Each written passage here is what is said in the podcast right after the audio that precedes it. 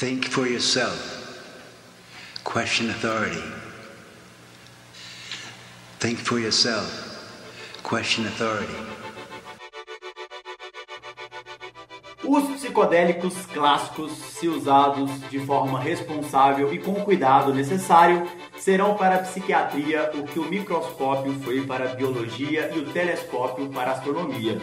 Essas ferramentas tornam possível o estudo de importantes processos da mente que, em circunstâncias normais, não estão disponíveis à observação direta. Essa é uma citação do maior pesquisador de psicodélicos, o psiquiatra tcheco Stanislav Grof. E sim, hoje nós vamos falar sobre psicodélicos. Mas calma, não tenha preconceito, reduza o pensamento crítico e venha explorar esse oceano de conhecimentos com a gente. Meu nome é Breno Augusto, sou hipnoterapeuta e capitão dessa embarcação chamada 3M Podcast. E hoje eu estou aqui com três convidados extremamente especiais. Estou aqui com a Priscila Praudi, que é psiconauta, psicóloga. Manda um salve aí, Priscila. Salve galera, boa noite. E estou aqui também com Tom Lucas, psicólogo e hipnoterapeuta. Fala, Brendo, e aí pessoal? E aí, Paí? Fala, Vini. Prazerzão estar tá aqui. E eu tô com ele, Vinícius Martinho, que estreou com a gente aí no podcast 3M. E ele aqui mais uma vez pra gente bater um papo. Manda um salve pra galera aí, Vini. E aí, galera. Aí, Tom. Aí, Breno. Pri. Tamo junto. Agora, levantando a âncora e içando as velas, pois vai iniciar mais uma navegação nesse universo 3M Podcast.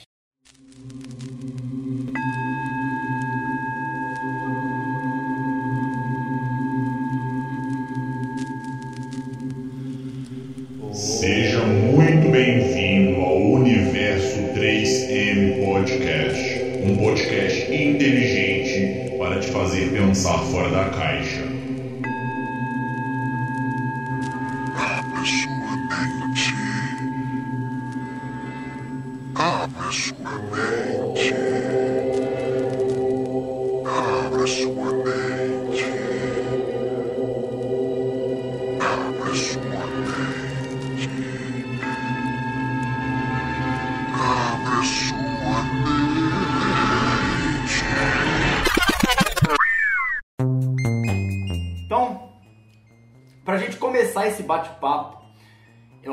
Muito importante a gente definir o que, que é psicodélico.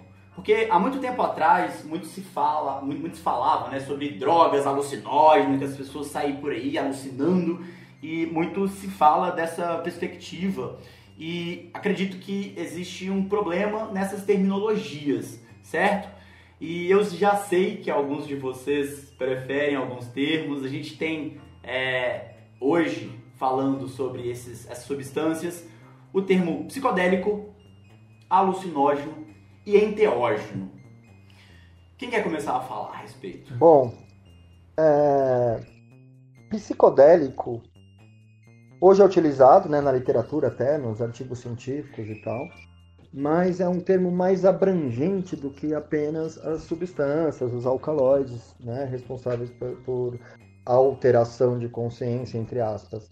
Né? Psicodélica é uma cultura, né? ela está na arte, ela está na música. Né? Psicodélico é um movimento cultural que surgiu a partir da, é, do LSD, inclusive, né? que é do, da, da, da cultura do, de estoque, de toda aquela história.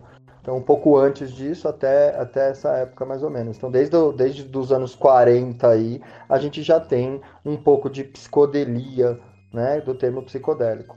E hoje é utilizado para essas substâncias que são é, análogas ao próprio LSD, né, que são substâncias semelhantes né, ao próprio LSD. Então, psicodélico é mais um termo cultural do que um, uma categoria né, de, de enteógeno, no caso. É, esse termo psicodélico, ele foi cunhado né, numa uma troca de cartas entre o Humphrey Osmond e o Aldous Huxley. Eles estavam ali tentando encontrar um nome né, para esse tipo de substância. E foi até o Humphrey Osmond mesmo que, que é, sugeriu esse termo. É, e ele quer dizer manifestação da mente né? Assim, manifestação da psique, que é o que realmente descreve bem os efeitos, né? Assim, muito mais, na minha opinião, do que alucinógeno, porque quando você está sob efeito de um, de um psicodélico, é, muitas questões, inclusive inconscientes, podem vir à tona, né? Memórias, às vezes que a pessoa nem sabia que estavam por ali. É, pode também amplificar alguns, algumas emoções, né? Alguns sentimentos. Então, eu acho que é um termo é, realmente muito preciso. O termo alucinógeno, ele vem aí num contexto também um pouco é, preconceituoso, assim, né, em relação a essas substâncias. É, como se fosse algo que você tomasse e ficasse fora de controle e ficasse vendo coisas, muito numa associação também da, do efeito psicodélico com esquizofrenia, né? É, e quem sabe, né, quem tem uma experiência com psicodélicos, sabe que você não tem alucinação, né, exatamente. Você pode ter ali né, uma distorção visual, você pode ver algum, principalmente de olhos fechados, né, alguns padrões, algumas cenas, algumas coisas, mas que estão mais para um sonho, né, para algo mais onírico, assim, uma imagem onírica do que para uma alucinação. Né? É, o, o próprio termo já, já leva, né? As pessoas falam assim, ah, eles usam esses negócios para ficar vendo coisa. É como se a gente entrasse num mundo alternativo em que, a gente, que, que as pessoas começam a é, é, ver gnomos e fadas e unicórnios, sabe? E não é bem isso, né? É, é mais são é, as coisas que, que as pessoas veem numa experiência são muito mais é, dizem muito mais a respeito delas mesmas do que é, da própria substância proporciona em si. Né? Uma pessoa que, por exemplo, bebe, né, que vamos falar da droga mais popular do mundo, né?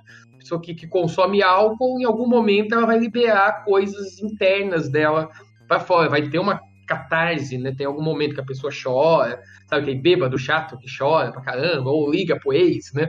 Aquela questão toda.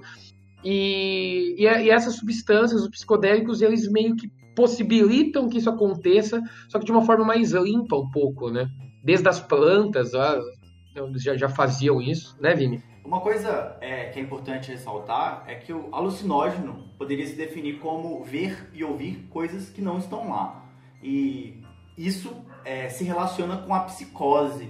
É, muito do conhecimento popular né, é, sobre essas substâncias vem com essa mentalidade de que as pessoas estão alucinando, vendo coisas que não estão ali. Eu gosto muito do termo psicodélico porque é, mesmo que esse termo ele não descreva a natureza da experiência, a gente consegue entender mais ou menos o que, que acontece. Porque esses conteúdos inconscientes, esses conteúdos psicológicos, eles acabam saindo, né, sendo manifestos. Conteúdos que muitas vezes eles são é, reprimidos, né, ficam ali recalcados. É, então, eu acredito que entre alucinógeno, por todo esse contexto é, cultural, social, que a gente já cria toda essa carga é, meio negativa em cima desse termo, eu acho que o psicodélico ele trata muito mais é, essas substâncias como elas deveriam, porque a gente começa a enxergar um pouco mais desse processo terapêutico que pode ser feito é, com o uso dessas substâncias. E por último, tem o termo enteógeno, que a gente não acabou comentando, né? Se alguém quiser comentar aí, acho que o Vinícius tem alguma coisa a acrescentar? Não, só mais uma, só mais uma, uma coisa a acrescentar a respeito do psicodélico, que né, como, como a gente está tá vendo aqui, é um termo subjetivo, né? Ele vai depender da experiência também da pessoa em relação àquilo e existem substâncias que causam sim alucinações visuais, auditivas, né? Como o Cinequist mexicano causa alucinação auditiva, os delirantes, né, das daturas, né, das solanáceas, também causam alucinações, que são chamados de delirantes, inclusive, porque eles causam delírios, né, mesmo. Então é, é, é, outra classificação, também existem essas plantas. A salvinorina também causa uma alucinação. Então tem essas plantas. A argiré é ácido, né? A mina de ácido lisérgico. É, é a mina de ácido lisérgico. Mas, é, é, muito interessante porque o ácido ele não começou com clavíceps purpúrea, né? Através do Hoffman. Ele começou com os mexicanos tomando a, a, a hipomeia violácea a rivea corimbosa, e com os havaianos, o Madagascar e Gana, tomando a gireia nervosa, né, que é Hawaiian Baby Wolf Rose. Então, é, que é o LSA, não é amina de ácido lisérgico, não de letamina. Mas retornando um pouco ao psicodélico, por ser uma questão subjetiva, realmente vai abrir é, várias portas né, de, de, interpretação. Em falar em portas, o Huxley ele escreveu um livro que é Portas da Percepção, que é onde eu acho que ele cunha também um pouco dessa história da, da, da, do psicodélico. E, só por nível de curiosidade, The Doors chama The Doors por causa das Portas da Percepção de Huxley. E aí que entra também aquilo que eu estou falando da contracultura, que o psicodélico é mais do que um termo é, científico ou psicológico e passa a ser um termo cultural, né? Um termo que determina uma cultura. É, acho que sobre o termo enteógeno, eu também acho que ele fala muito mais de uma cultura, né? Do que talvez do, do dos efeitos ou da, da natureza ali da substância, né?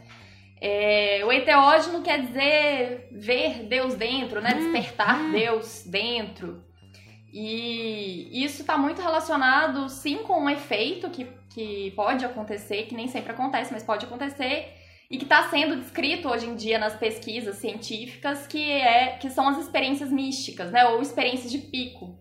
É, que as, as pesquisas recentes têm mostrado que são experiências preditivas de melhora, né? Então, assim, nem todo mundo que toma psicodélico é, tem uma experiência mística, nem todo mundo que melhora nessas, nesses estudos tem uma experiência mística, mas todas as pessoas que têm uma experiência mística é, melhoram né, desses quadros de, de adoecimento psíquico. Então, pode falar muito dessa, desse tipo de experiência, mas, na, na minha opinião, na minha percepção, assim, isso tem muito a ver também com é, com principalmente set setting. Não é algo que é apenas da substância.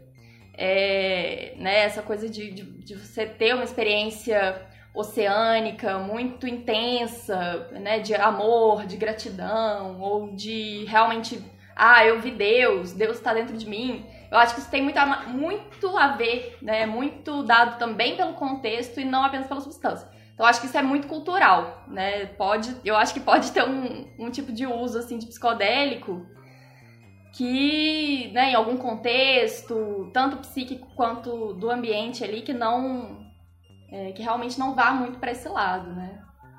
O eteógeno, ele pode ser descrito como esse uso mais religioso mesmo, né? Como você falou muito bem, é, ligado a esse uso mais cultural, ritualístico, é, muito mais com essa, essa perspectiva espiritual. Só que eu acho que é um termo que a gente não pode utilizar e popularizar, porque hoje a gente está trazendo isso para o consultório. E nem sempre as pessoas que estão passando ali por um tratamento com essas substâncias vão ter esse tipo de experiência. Então é um termo que ainda é utilizado, mas é, com o tempo, com o passar do tempo, ele está caindo em desuso. Então as pesquisas hoje, as matérias estão sendo utilizados o termo psicodélico.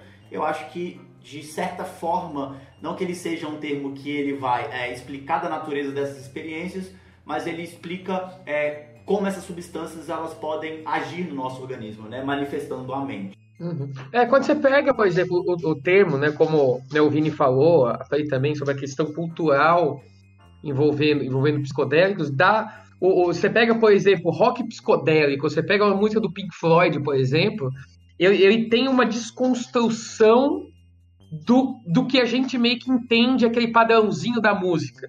Você não vê, tipo, riff de guitarra certinho, com verso, com refrão, com não sei o que, tal, tal, sabe? Aquela coisa, o, Pink Floyd já dá aquela bagunçada toda na, na música, é, com durações astronômicas, né? Músicas de 20 minutos, 15 minutos, saindo já do padrão. E isso é, um, é uma, uma, é muito parecido com, com a experiência que a própria substância proporciona. Né? A gente não pode confundir, por exemplo, um tratamento à base de LSD, de ayahuasca, com um tratamento com fluoxetina, por exemplo. Se for pegar os, os, os, os medicamentos alopáticos, como a gente conhece, eles agem já com um propósito específico. A pessoa que toma um Rivotril, ela não precisa estar numa onda preparada para receber a calma que o Rivotril vai dar. Não, o Rivotril vai, vai apagar ali, você vai dormir, você vai dar um sossega-leão na hora.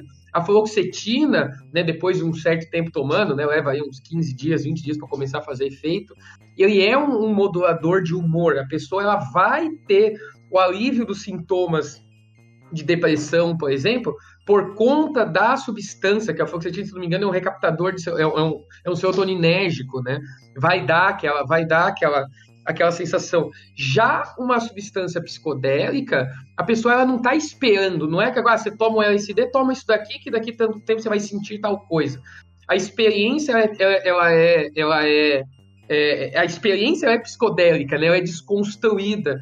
É por isso que as terapias, né, quando se desenvolve uma terapia base de LSD, não é o cara toma essa substância e vai lá curtir o rolê.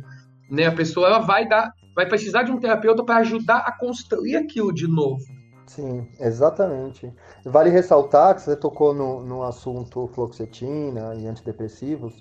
No caso do LSD, realmente é, é, não há uma, uma ação comprovadamente antidepressiva, né? Mas no caso do ayahuasca, né, a gente tem as arminas que são imaus, né? E os imaus são antidepressivos por natureza. Então, é, é, ao mesmo tempo, você está também né, fazendo, anulando a enzima, né, monoamina oxidase. E aí ele tem essa, essa ação antidepressiva, como muitos medicamentos hoje em dia antidepressivos também têm. Tanto que não pode ter uma interação medicamentosa, né? De você tomar, por exemplo, um, um, imal é, da farmácia e, e, e, tomar uma, uma ayahuasca ou um chá de rudacília, de pergano armala ou de jagube. Né? E eu acho que a, a grande questão, assim, é, do potencial terapêutico dos psicodélicos é que a gente não está falando só da substância ou só do impacto bioquímico no cérebro. A gente está falando de uma experiência, né, que ela é provocada e que num contexto adequado, né, seguro e, e, bem direcionado, inclusive pela psicoterapia, a gente não fala, né, a gente fala de psicoterapia assistida com psicodélicos e não apenas prescrição de psicodélicos. É, e essa experiência dentro de um contexto terapêutico é uma experiência forte, né? Assim, que realmente mexe com a pessoa, que coloca ali muitos conteúdos emocionais e psíquicos é, para a consciência. É isso que provoca a melhora, né? Assim, se tivesse um psicodélico só, sem, sem experiência, eu duvido muito que fosse realmente é, ajudar a pessoa, né? Então, é, é tudo junto, né? O contexto terapêutico com a substância. É, a gente só não pode confundir essas substâncias como um medicamento comum. Porque não é nessa perspectiva da gente tomar psicodélico todo dia. É a gente usar é, esse, essa janela que o psicodélico ele causa, né? Para potencializar esse processo de mudança. Porque querendo ou não, essas substâncias elas desenvolvem uma flexibilidade neural. Então, o contexto terapêutico ele fica muito mais favorável porque a gente consegue reduzir esse pensamento rígido, muito limitado e consegue expandir é, essa visão de mundo é, dessa pessoa. Então não é muito nessa ideia de você tomar medicar, tomar o psicodélico todos os dias, mas você passar por uma experiência, talvez mais de uma, até três, sei lá, dependendo de cada caso, de cada tratamento, a gente vai falar um pouco disso mais à frente mas é, essa perspectiva da psicoterapia psicodélica, ela é muito mais sobre a gente reduzir medicamentos do que a gente aumentar medicamentos, a gente tomar mais medicamentos. Então é muito mais a gente usar essa substância dentro de um contexto terapêutico para conseguir uma melhora e não essa pessoa ficar dependente da substância a partir disso. Até porque eu acho que deve ser meio impossível alguém aguentar tomar psicodélico todos os dias, né? Assim, eu acho que isso, é, né, quem passa por uma experiência forte, sabe que você fica cansado e depois você não quer ver aquilo ali tão cedo, né? Então, assim, é, a ideia é essa mesmo, de ter algumas experiências marcantes que sejam trabalhadas né, em psicoterapia. Agora, isso que você falou da, da flexibilidade cognitiva é muito interessante, o pessoal está começando a estudar, né, os, os mecanismos de ação, como que funciona. Hum, é, hum. E, e, realmente, assim, é, é um por exemplo, com a psilocibina, eles fizeram um estudo bem interessante que mostra o efeito da psilocibina como se fosse um efeito do eletrochoque. Né? Tem uma parte ali que chama rede neural padrão, que é um funcionamento é, padrão ali do cérebro em repouso, várias áreas do cérebro que normalmente se conectam.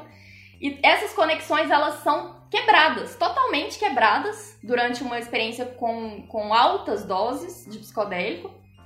E aí talvez até isso explique um pouco ali da, da confusão mental, às vezes inicial, daquele tanto de pensamento. É, e depois, quando a pessoa vai voltando, esse, esse, essa rede neural padrão ela vai né, se é, voltando ao mesmo lugar, mas assim, ela pode, existe, abre a possibilidade de você fazer conexão entre áreas do cérebro que normalmente não se conectam e áreas às vezes que estão muito enrijecidas, elas também dão uma, uma né? Então, isso causa essa flexibilidade co cognitiva, esse reset né, cerebral, como o pessoal é, apelidou. E isso abre, justamente, é, é, isso que explicaria da parte bioquímica, assim, né? A, essa janela de oportunidades, né? Essa janela terapêutica. E, claro, isso, né, junto com uma experiência muito intensa ali da pessoa, às vezes uma experiência mística, né? Isso tem um impacto emocional muito grande. Só é, te, a gente sabe, por exemplo, que às vezes uma, um evento na vida da pessoa muito curto, de minutos, de segundos, pode gerar um trauma, né? Assim, uma situação ruim de muito pouco tempo pode gerar um trauma para a vida inteira da pessoa. E a gente pode usar mais ou menos esse raciocínio para entender o impacto dessas experiências com psicodélicos, só que para um outro lado, assim, né? Às vezes ali aquelas experiências de poucas horas é, podem ter um impacto tão grande na vida da pessoa a ponto de realmente transformar, assim, a visão de mundo dela, né? O que, que ela tá fazendo aqui, as, é, algumas, enfim, é, pode acontecer mudanças psíquicas muito intensas por uma experiência curta e ainda mais se elas forem trabalhadas uhum. aí num contexto terapêutico. É, então, é justa, justamente esse ponto, essa que é a diferença, né? Essa que é a grande diferença, como a Priscila falou, precisa ser trabalhado em contexto terapêutico. Isso é, assim, é, é não é, não é aquela coisa da pessoa tomar, ah, toma aí um LSD de 4 em 4 horas, né? E aí, e tanto que a terapia, é, assim, a gente está falando muito de, de, terapia, né, que é o PAP, né, para quem tá, é, não está bem por dentro, até bom a gente explicar um pouquinho sobre esse termo, né, o, o PAP que é a psicoterapia assistida por psicodélicos, né, que ainda, diga-se de passagem, ainda não está oficializada em nenhum país do mundo, não está ela ainda não é comercializada, né? não, não tem os, os, testes estão sendo feitos apenas para pesquisa, né? depois de, de vários trâmites legais lá e, e assim vai, que, que a ideia, a perspectiva é até ali 2022, mais ou menos, alguns países já estarem liberando oficialmente para os terapeutas fazerem, é, venderem a terapia de, de PAP, né? Mas quando a gente fala isso, já tem alguns modelos, já tem alguns protocolos né, de como que funciona, tem alguns protocolos, são 10 sessões, né? E essas 10 sessões não são 10 sessões tomando a terapia, tomando a substância. São basicamente duas sessões é, de conversa, né? Explicando tudo isso. Daí tem uma, uma sessão com a substância, depois outras de reintegração, aí depois tem outra. A Priscila acompanhou mais de pertinho, né? Como é que funciona lá, se puder. Calma aí, calma aí, a gente vai falar ainda sobre essa perspectiva de tratamento. Vamos é, deixar esse assunto um pouquinho mais pra frente, que eu acho que tem coisas mais importantes pra gente falar a respeito. Acho que o Vinícius ia complementar alguma coisa. Vai lá, Vini. É, é então, é, não, isso, em relação ao que a Priscila trouxe, é, é, muito interessante, porque mesmo na, antigamente, quando a gente vai fazer o estudo antropológico dessas substâncias, elas eram utilizadas em rituais, em, em, momen em momentos específicos. Não eram a torta direita, tomando todo dia também. Ah, os povos também eles tinham essa concepção. E, e quando você, é, nesse caso, né, de, do reset, do popular reset, né, é, é, acontece o quê? Quando uma substância como essa é, tem esse impacto subjetivo na nossa vida, é, é, há uma série de reflexões que levam um bom tempo para serem assimiladas pelo nosso, pela nossa psique. Né? Há uma série de reflexões filosóficas, existenciais e, e, e etc., que são grande parte do processo terapêutico, que são. É, é por isso que é, você fazer como um medicamento é, diariamente não, não vai ter esse mesmo impacto, apesar de, né, em microdoses também existir certas terapias que, que utilizam desses mesmos psicodélicos em doses menores, mais espaçadas, do que em doses cavalares ou maiores em menos espaço de tempo. Né? Então é, é só um parênteses. Legal. É, antes da gente continuar, eu quero ressaltar o seguinte, para a gente entrar mais nesse tópico relacionado a perigos. E aqui eu já quero deixar um alerta que ninguém aqui está incentivando o uso dessas substâncias, não estou falando para você usar nada disso sozinho na sua casa, porque existem sim perigos, existem sim risco. Existe grupo de risco de pessoas que devem ficar longe de psicodélicos. Então, pessoas que têm histórico de é, esquizofrenia na família, histórico de psicose, problemas cerebrais. Tem algumas pesquisas que acabam tirando né, é, essas pessoas. É, eu perdi o termo que eu poderia falar a respeito disso, mas é, existe uma seleção que é feita. Então, pessoas que têm epilepsia, traumatismo craniano, AVC, é, tumores, todas as pessoas elas não são recomendadas de participar desse tipo de processo, porque pode ter algum certo risco. Fora o que a gente já falou aí de interação com alguns medicamentos, alguns antidepressivos, principalmente no caso da ayahuasca. É, tem mais alguma coisa que vocês gostariam de falar a respeito dessa questão de perigos, riscos que essas substâncias elas podem trazer para nós? É, primeiro que assim, que quando se usa para pesquisa, não é uma coisa que é comprada em biqueira, né? Começa por aí.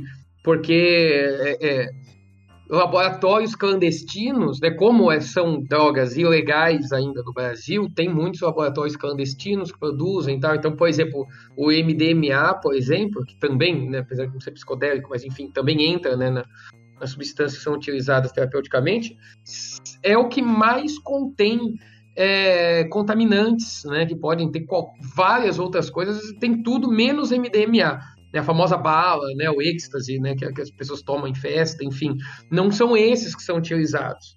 Então, tem pessoa que pode acabar ouvindo a gente falando isso, ah, beleza, eu tô indo ali na biqueira pegar um LSD e, e tratar minha depressão. Então não é isso, a gente não tá fazendo apologia a isso, de forma nenhuma. Até porque as substâncias que são importadas são é, passadas por controle de qualidade, tudo isso para ser usadas em pesquisa. Né, futuramente, se né, quando legalizar as terapias, tudo isso, talvez mude aí essa política de importação das substâncias, né? Então é, é por aí. Fala para aí. É como o Tom, como o Tom disse, é, ele citou o MDMA, né? Que muito provavelmente não é MDMA, é, esses que encontram por aí. E LSD também é muito improvável que seja LSD, né, da extração do clavíceps, porque da sintetização, né?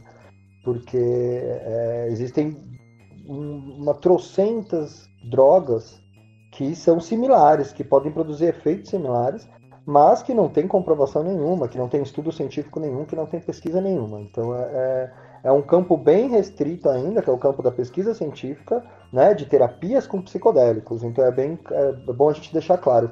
E um perigo que eu, é, eu vejo seria também um perigo físico, né? De cair, de se machucar, de bater a cabeça num, em algum lugar, de dependendo da, da quantidade da, e da substância, é, pode ter algum perigo físico também, né, que é sempre bom ter essa assistência. Por isso que a terapia é num contexto clínico onde há uma assistência, né, onde as pessoas estão assistidas para não ocorrer nenhum tipo de prejuízo físico também. E acho que para além dessa questão da segurança das substâncias, né, que vocês chamaram a atenção, mesmo com substâncias puras, ou mesmo com ayahuasca, ou com os cogumelos in natura, né, que aqui não são ilegais, é, existem alguns riscos psíquicos, principalmente. E aí que é a importância da gente falar, é, da gente nunca falar só do psicodélico, da gente sempre falar de psicodélico, né, é, sete, sete em substância, né, ou seja, o contexto psíquico da pessoa, como que ela tá emocionalmente, psiquicamente, os dramas que ela tá vivendo no momento, se ela tá se sentindo bem, se ela tá se sentindo segura no lugar ou não. É, e do setting, né, se é um lugar confortável, agradável, quais as pessoas que estão ali são pessoas que ela confia, é, enfim, se ela está tendo ali algum tipo de assistência. Porque o risco, o maior risco associado ao uso de psicodélicos é um risco psíquico, é um risco de trauma, né? Assim, é um risco da pessoa ter uma experiência ali difícil, não saber manejar, não ter suporte, e aí isso pode escalar, assim, para realmente uma experiência desastrosa. Isso pode gerar trauma. Desencadear ansiedade, desencadear uma depressão, desencadear problemas psicológicos. Né? Exato. Agora, se a pessoa é, toma essa substância em um ambiente, e aí não precisa ser só um ambiente terapêutico, não, pode ser um ambiente religioso, né, um ambiente ritual, é, enfim, qualquer ambiente que a pessoa tenha um suporte, né, assim, tenha bordas, né, para aquela experiência, é uma situação melhor, né, assim, se ela, se ela é isso, assim, as coisas principais, a pessoa tem que estar segura, tem que ser um lugar seguro, tem que ser é, acompanhada por alguém que saiba o que está fazendo, né? Por exemplo, sei lá, se a pessoa está passando por uma experiência difícil, uma bad trip, e quem está acompanhando ela também né, se desespera, não vai ajudar. Agora, se a pessoa sabe o que está fazendo, né? E sabe acompanhar, e fala, não, tudo bem, dá a mão, enfim, né? Se, se tem esse, esse apoio, aí sim a, o, o, risco, é, esse risco psicológico, ele é diminuído assim, para quase zero. Aí realmente é uma, é uma substância segura. Mas acho que é isso, o, o cuidado com o contexto é, e com a saúde mental mesmo pessoas. É, o, o, o falou a respeito de, de esquizofrenia, né? Pessoas que têm é, tendência à esquizofrenia, surto psicótico. Lembrando que é, é recomendado essas pessoas tomarem? Não, óbvio que não. Mas só que daí que acontece? Fala assim, ah, mas a, o psicodé, a droga psicodélica pode causar esquizofrenia na pessoa? Também não é assim. Lembrando que quem tem uma tendência a ter esquizofrenia, já tem casos históricos de esquizofrenia na família, esse cara ele pode surtar e sair da caixinha mesmo e não voltar nunca mais. Assistindo uma série na Netflix, jogando um videogame, ouvindo uma música dentro de um consultório de psicoterapia com um psicólogo ali, sabe, tradicional, com ele deitado no divã, olhando para cima, contando sobre a vida dele ele pode surtar a qualquer momento, tá? Agora, se ele toma um, um, um LSD, por exemplo, é, facilita ele sair da caixinha? Com certeza. Só que daí que acontece? Quando a pessoa ela surta é, dentro do. no meio de um show do Wesley Safadão, ninguém vai falar que o Wesley Safadão é uma merda. Mas se o cara surta tomando um LSD, a culpa é da droga. A culpa tá vendo essa, essas drogas de hippie, essas coisas de malditos jovens do reggae, faz mal para as pessoas. Então isso meio que amplifica o preconceito da coisa também, né? É, vale ressaltar, muito bem colocado, Tom, essa questão é, em relação aos psicodélicos.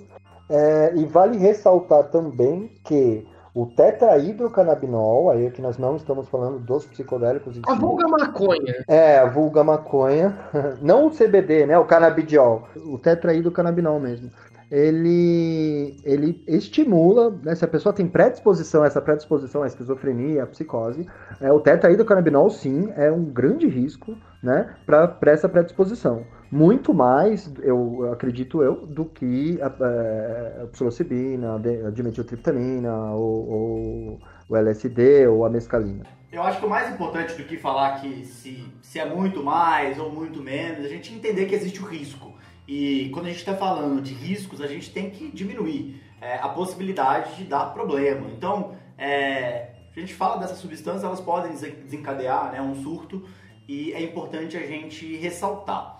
Mas, ao mesmo tempo que a gente fala que existem esses perigos, esses riscos, essas drogas, que muitas vezes são consideradas como drogas pesadas, elas são drogas que elas são potencialmente seguras, se utilizadas dentro de um contexto, tudo certinho. Então a gente sabe que a gente não, não tem um risco de overdose, né? não existe nenhum relato científico é, de alguém que teve overdose de LSD overdose de psilocibina, de cogumelos, overdose de ayahuasca. Não existe é, esse, esse risco, né? O que a gente pode falar a, é, a respeito dessas substâncias, o quanto elas são seguras, né? É que quando você fala do termo pesado, droga pesada, esse termo pesado, cara, ele, ele, não, ele é muito subjetivo, mas é pesado em relação a quê? Né, como você mesmo falou, é, é, não, não, causa mal nenhum no organismo. Né? A psilocibina é considerada a droga mais segura que existe. O LSD também em termos biológicos, né? em termos de... Se o álcool, a pessoa se exagerar, pode ter uma cirrose hepática, né? pode ter um câncer no fígado, pode ter várias coisas. Né? Você nunca viu um caso de câncer provocado por excesso de cogumelo. Você vê por excesso de miojo, mas por excesso de cogumelo é mais difícil. Mas, assim, Você aí, aí tem uma, uma, uma pesquisa que é o Drug Survey, né, que sai todo ano, que é um laboratório lá na Suíça, se eu não me engano, que faz esse levantamento das drogas mais perigosas.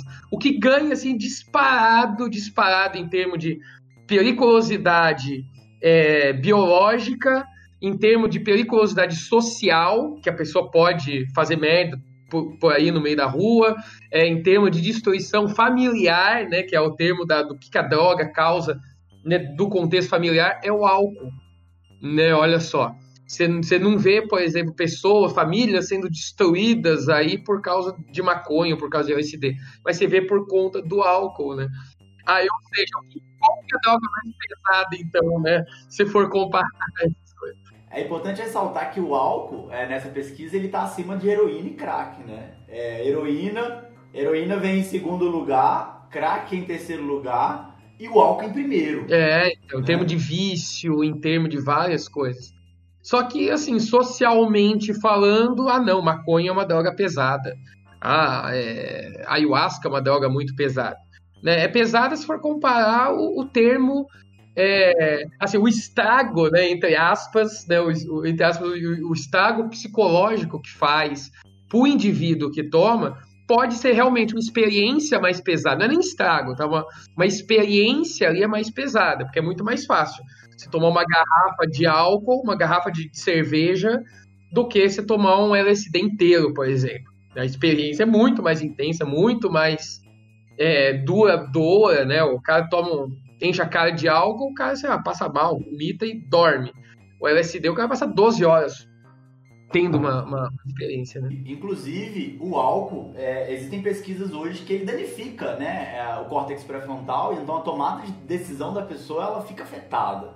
Então, quando a gente está falando dessas substâncias, a gente pegando essa, essa pesquisa que o Tom falou, é, os cogumelos, o, o LSD é, são vistas como as drogas mais seguras para serem utilizadas, né? Mais uma vez, não falando aqui que a gente tem que sair utilizando essas substâncias por aí, mas é, dentro de um contexto terapêutico, essas substâncias elas podem ser muito bem aproveitadas. Só para complementar, é, é, é, é tão importante o LSD historicamente, mais precisamente o LSD mesmo, ele é tão importante que ele modificou a nossa sociedade de uma forma muito intensa. A nossa tecnologia, a nossa informática, a nossa a, a maneira do ser humano pensar industrialmente até é, é, foi proveniente da era do LSD. É, Hoffman ele não pensou nisso mas ele é uma das personalidades mais importantes do século XIX, né? É 19, do século XIX. É, por causa disso. É 20. É, é, do 20, desculpa, 20. Eu sou ruim com séculos.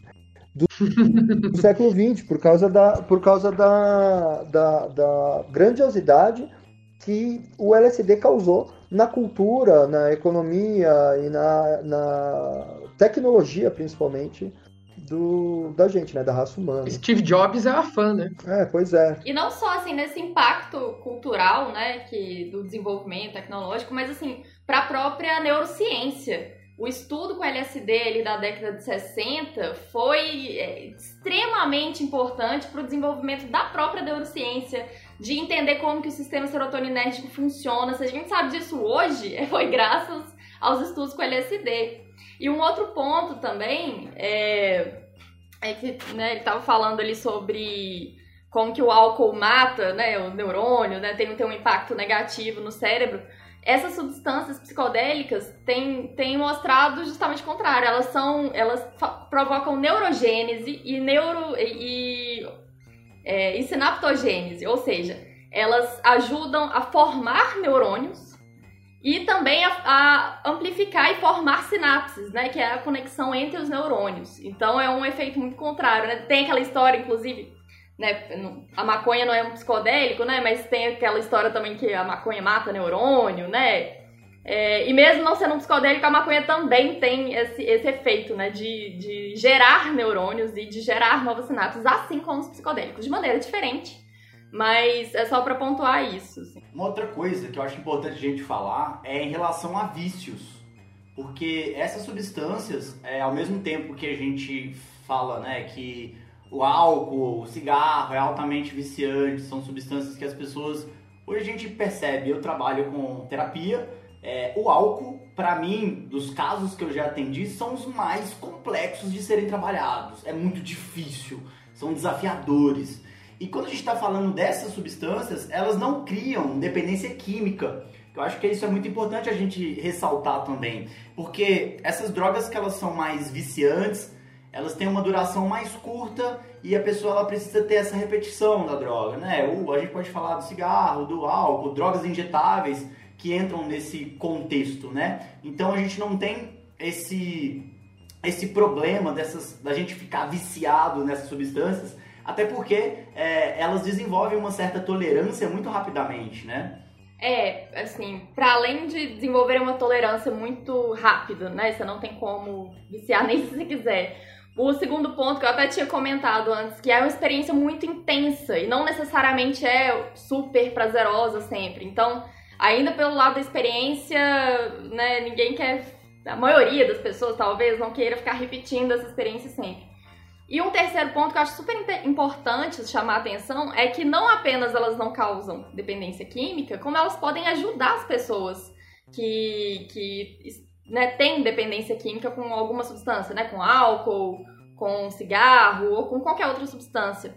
É, tem já pesquisas muito interessantes com psilocibina, com LSD, com ibogaína, é, com a ayahuasca, mostrando que essas substâncias utilizadas junto com uma psicoterapia ajudam muito e muito mais do que qualquer outro tratamento tradicional é, a, essas, pessoas que precisam largar algum vício. Né? Então, elas estão, além de não viciarem, elas ajudam as pessoas que estão, por algum motivo, viciadas. Priscila, você que está mais por dentro é, dessas pesquisas científicas e tudo mais, Comenta pra gente um pouquinho a respeito desses psicodélicos clássicos e como eles estão sendo categorizados, porque eles não são categorizados pela experiência em si, mas pela substância e como ela atua no cérebro, né? Quais são esses psicodélicos clássicos? Como é que, é, como é que eles são categorizados? Quais são, as, é, quais são esses, esses usos que têm sido feitos? Quais são essas substâncias? É, basicamente tem ali é, psilocibina, o LSD, a mescalina e o DMT, né, que é uma parte ali da, da, da ayahuasca, um dos princípios ativos da ayahuasca. É, ainda está muito no início, né, de entender como que cada uma dessas substâncias funciona, qual que é a diferença entre elas, né, se tem diferença ali no efeito. Mas uma coisa que já dá para observar é que uma mesma substância pode ser usada para vários, é, para tratar vários tipos de adoecimento psíquico né? Por exemplo, a psilocibina ela já foi pesquisada tanto para tratamento de depressão, quanto para tratamento de dependência química, quanto para tratamento de ansiedade é, de pessoas ali que estão é, com alguma doença terminal e por aí vai. Então, assim, a gente percebe é, que elas funcionam de uma maneira é, semelhante, todas elas são muito parecidas com a serotonina, né? Todas elas agem por esses receptores serotoninérgicos. É, a gente não sabe exatamente ainda a diferença dos efeitos, até porque isso é muito subjetivo, né? Assim, mesmo a pessoa tomando uma mesma substância, sei lá, ayahuasca ou cogumelo, em contextos diferentes, em momentos da vida diferentes, vai ter experiências diferentes, então acho que é um pouco difícil mensurar isso. Mas um ponto que é importante, né, interessante é esse, assim, você não tem, a gente sai um pouco também daquela lógica de um remédio né, para cada coisa, ou uma coisa muito mais separadinha, né? Não é tão separado assim, né? Tem, elas podem tratar, várias delas podem ser utilizadas para a mesma questão, né? DLS, pra, se a gente for pensar agora no caminho inverso, né? Se a pessoa tem depressão, ela pode ser tratada ali com ayahuasca, com LSD, com psilocibina, né? Tem, tem uma, uma, uma amplitude aí. É interessante que mesmo nos, nos povos, né, primitivos que utilizavam essas, essas substâncias, é, também tem várias finalidades, né? inclusive finalidades de doenças físicas. Então, a ibogaína no Congo é utilizada para dor de estômago, por exemplo, para úlcera. É, e ela é super gorfativa, né? Ela é super. É, é e hoje em dia eles encontraram é, que ela antagoniza certos receptores, né? Inclusive para cocaína, para opiáceos e tal. Então, é, o às vezes o povo usa de uma forma, né? E a ciência hoje está, está mostrando que dá para ser utilizada de outras formas, né? Então, antigamente eram utilizados muito mais medicinas para problemas físicos, para doenças físicas, enfermidades físicas, do que para psíquicas, né? E para comemoração, festividade, ritualística e, e, e para amplificar a consciência, né? Para gerar criatividade. Quem sabe gerar criatividade não seja essa plasticidade, né? Essa neurogênese, né? Que estimula a criatividade, que estimula a, a, o pensamento, né? O cognitivo. Então é, é legal isso aí. Que inclusive saiu hoje, né? Que inclusive saiu hoje uma, uma pesquisa é, falando, né? Sobre a, a, como que a ayahuasca consegue induzir as células tronco a produzir em novos neurônios, né? Então eles já estão aí muito perto, muito perto de comprovar isso. É, é uma hipótese que eles tinham, né? Não tinha ainda uma, uma comprovação sim, mas eles já estão chegando aí num, uns denominadores comuns aí de que pode, inclusive, futuramente a ayahuasca ser utilizada como tratamento até de Alzheimer, né? Que é a degeneração aí dos neurônios do córtex.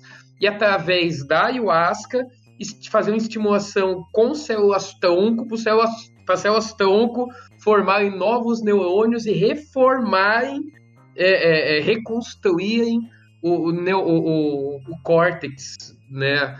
Então, assim, cara, é uma parada muito ficção científica, é uma coisa, uma Matrix, assim, né, falando, mas é uma coisa que tá aí e às vezes a gente acha que a resposta da, das coisas está muito no futuro, né? Parece uma coisa extremamente futurista quando faz reconstrução do cérebro. Nossa, pensa em robótica, não sei o quê. Mas a verdade a gente está indo buscar no passado, né? No, no, que os índios já faziam, no que os povos antigos já sabiam, funcionava para eles. E a gente está muito trazendo essa resposta para os nossos dias atuais, do passado e não do futuro. Inclusive, esse é o futuro, né? Eu realmente enxergo a terapia psicodélica como futuro porque querendo ou não, a gente vai falar de hipnose, hoje a gente consegue resultados muito rápidos, né? A gente consegue trabalhar dentro dessa perspectiva da neuroplasticidade, a gente consegue ter uma terapia breve.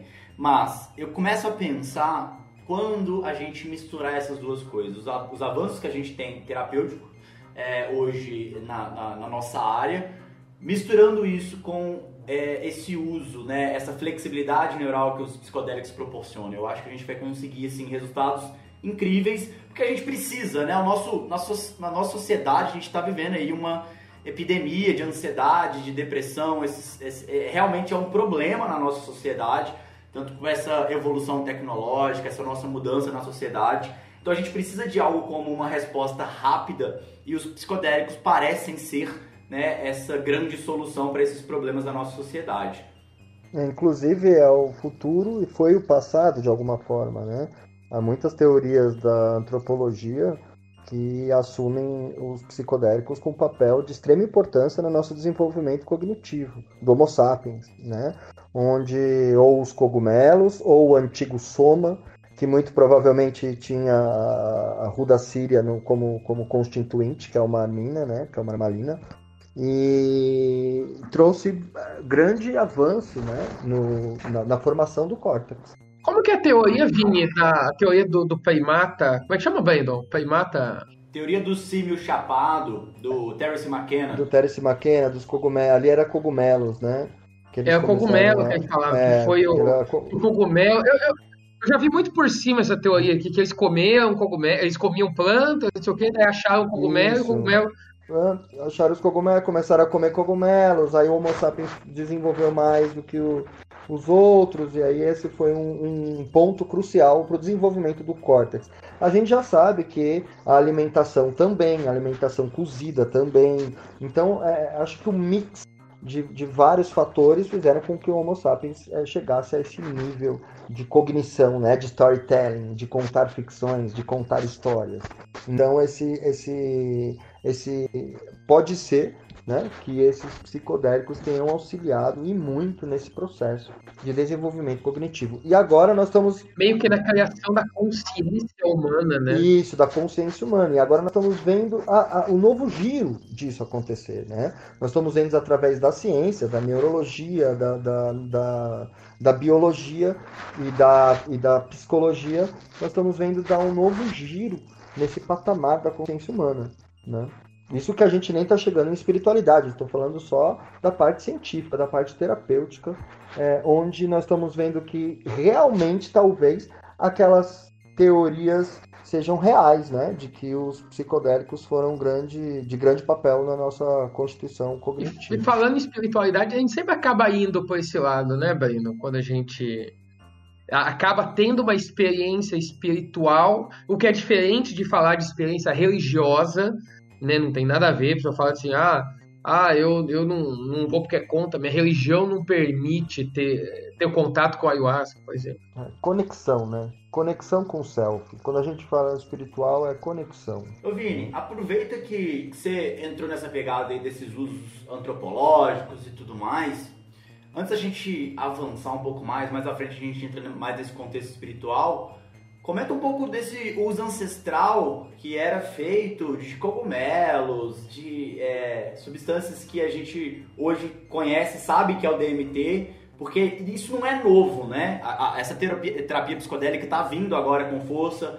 É, dos últimos 20 anos para cá, a ciência tem voltado os olhos para isso, tem voltado os olhos para a consciência, mas nada disso é novo, né? Comenta um pouquinho a respeito pra gente a respeito desses usos.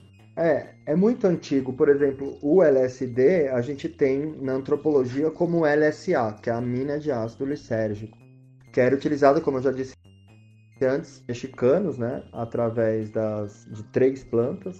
As mulheres nas festividades tomavam as sementes das virgens, que é a, que é a Hipomea violácea, tricolor, e os homens tomavam a Rivea corimbosa, né? Na, no Havaí, em Madagascar e na Índia, a gente tem a argireia nervosa, que também contém LSA. Né? O clavíceps purpúrea foi depois que descobriram, por causa de porcos que comiam o fungo do centeio, e eles estavam morrendo, e as pessoas que comiam a carne do porco estavam tendo é, loucuras, fazendo absurdos, e aí eles foram encontrar que, na verdade, o porco estava comendo o fungo do centeio, que é o clavíceps purpúrea. E aí a turma já é, aí a turma já começou a, a sintetizar, né? Foi pedido pro Hoffman, na verdade, sintetizar. Eu acho uma balela essa história de dor de cabeça, de remédio para dor de cabeça, de Merck, tá? Isso aí é, os caras sabiam o que estava fazendo. O MDMA também, em 1913, também foi Merck, e eu acho que eles sabiam também o que estavam fazendo para a guerra. Mas enfim, aí a gente tem os cogumelos no mundo todo, né? Os cogumelos tem o Psilocybus mexicana, tem Stropharia cubensis, tem os vikings com que não tem psilocibina nem psilocina, tá? O Amanita muscaria, né? Que eles tomavam. Tem até uma história curiosa que o, o chefe da tribo tomava o Amanita muscaria. O Manita Muscaria é aquele do Mario, né? Que é o vermelho com as bolinhas brancas. É, o vermelho com as bolinhas brancas. É, tem, tem, tem vários tipos também de amanitita. Só que tem um veneno super tóxico, né? Tem amanitita e muscarina. São os dois princípios ativos, tá? Um é muito tóxico. Nem é psicodélico clássico. É, não é clássico, nada de clássico, tá? Inclusive tem toda uma preparação, tem que tostar no forno, enfim. É, e ele é a manita muscaria. Muscaria porque ele é o atrapa-moscas, né? No, no, no espanhol. Ele, se você põe uma manita muscaria no telhado, vai vir um monte de mosca para ele. Ele mata as moscas, as moscas vêm e morrem. Enfim. E o viking tomava o, o chá super forte do Amanita muscaria, né? É, urinava e a tribo tomava a urina dele. Então, tipo, isso é uma lenda viking, tá? E é uma, uma forma de uso da Amanita muscaria. Mas eh, hoje a gente já sabe que é possível se tomar uma Amanita muscaria é, tranquilamente. Então, o cogumelo é, foi é, o mais, além do DMT, o cogumelo é o mais difundido no mundo. O, a é encontrada em um monte de plantas, é encontrada em todo o mundo, tá? É encontrada na Austrália com a Cassia maideni, é encontrada na Amazônia de monte, né? Com a Anicia lisopétala, com a Psicotria viridis, com a Diploptes cabrerana. E só que o ayahuasca, ele é a mistura de duas substâncias, né? Ou mais. É, uma delas é a dimetiltriptamina, né? Às vezes tem 5-mel-DMT, no caso do iopo, que é insuflado, tá? E tem que ter um anulador da enzima, né, que é um imal, que veta a dimetiltriptamina. Ou seja, se você não tem um anulador dessa enzima, a dimetiltriptamina não vai fazer o efeito dela. A, a versão ácida dela, tá? Já a versão base dela é, faz efeito, que seria o fumado, né? E o insuflado, que seria a base também, porque mistura a semente de iopo, de angico branco, com cal, né, com hidróxido para poder fazer o efeito à base insuflada. Então, a dimetiltriptamina ela tem um vasto é, gama de vegetais que contém a dimetiltriptamina e por isso ela é um grande é, é, candidato ao soma. Soma é, a, é uma bebida lendária muito antiga, né, que seria a primeira é, grande bebida é, para elevação de consciência, antropologicamente falando, e a suspeita. na Bíblia, né, que usa esse termo? Soma. Isso, na Bíblia é utilizado esse termo, em vários, vários outros escritos e várias culturas tem esse termo, né, é um termo, acho que é sumeriano ou fenício, e muito provavelmente era constituído de um imal, que é a ruda síria, que é o imal mais potente que a gente encontrou no mundo hoje, na biologia, que é as sementes de Perganum armala, né? que é a ruda síria, que tem mais de 13 tipos de armalinas em Minas, e o, misturado com cogumelos e com uma série de, de, de substâncias. Né? Dizem antes, era um mito, eu não sei se é real esse mito, que a, a, o, o fato de você tomar um imal, né, é, há uma ativação de um possível manifestação de uma dimetiltriptamina humana. Eu não sei se é real esse, esse, esse fato, eu acho que não. Né? É muito. É difícil isso ocorrer. Eu já ouvi falar. Mas tem essa lenda. Eu já ouvi falar de pesquisas que foram encontradas nos cérebros de ratos o DMT. É mito isso? É, isso é, isso é mito, tá? É, isso é mito. Dizem que a, que a gente isso produz é DMT no nosso, nosso nascimento e na nossa morte, não é? É mito, não é? Isso. Não, assim, a gente é, produz DMT naturalmente. Isso é algo que, que é, né, a gente sabe. Agora, que produz mais quando morre, quando nasce, aí isso que tá mais envolto em mito. Mas a gente tem, né? Naturalmente, a gente produz. Então, mas a gente, mas a gente não sente os efeitos porque a gente não tem a, no caso o imal, o imal que seria para quebrar. É porque a, a, a molécula, a, a, substância é muito simples e ela entra no nosso organismo, ela naturalmente ela é dizimada, ela é quebrada. Então é, a gente não tem uma grande quantidade para você ter essa experiência intensa. Então o inibidor ele vem como uh, é como se ele tampasse, né? Esse, esse, essa saída dessa DMT e ela fosse mais é, processada dentro do seu organismo. Então, naturalmente, a gente já tem essa molécula dentro da gente, porém a gente não tem ela em grande quantidade para é, ter uma certa experiência. Tem pessoas que correlacionam isso com esses estados né, de, de quase morte, que a pessoa vê uma luz indo além do túnel, que ela vê um anjo, vê ter uma experiência mística tem algumas pessoas que correlacionam isso com a DMT, só que ainda não tem pesquisas científicas a respeito para falar se é ou se não é. Até porque é complicado, é você mensurar isso, né? Você chegar para uma pessoa e falar assim, vai, quase morre aí agora, sabe? Vamos, vai, vai, vai, vai ter um ataque cardíaco agora, vai, dá um AVC aí, só para você quase morrer e ver o que, que você sente, a gente poder. É que, é que nem o Chavu, né? A gente não consegue a neurociência não consegue é, é, pesquisar o déjà vu tão bem, porque não dá para colocar um capacete na pessoa e falar, vai, tem um déjà vu aí. Só pra gente ver, só pra gente ver o que acontece. É muito aleatório, né? Não, não dá. Então tem coisas, cara, que, que a ciência vai, vai continuar falando não sei até dar um jeito de, de pesquisar, né? O ruim é quando o pessoal começa a colocar pseudociência no meio pra, pra explicar um, uma parada nada a ver. É, o que, eu ia falar que o que acontece, o que causou esse mito é porque é, é, no xamanismo, é, principalmente daqui, né, da Amazônia, o ayahuasca ele é tido como o renascimento. Tá? Então é, é como se fosse a morte e o renascimento. Então isso causou, um, um, acho que uma confusão, esse negócio de morte. A realidade é subjetiva e maleável. Se sonhar um mundo melhor, pode fazer um mundo melhor.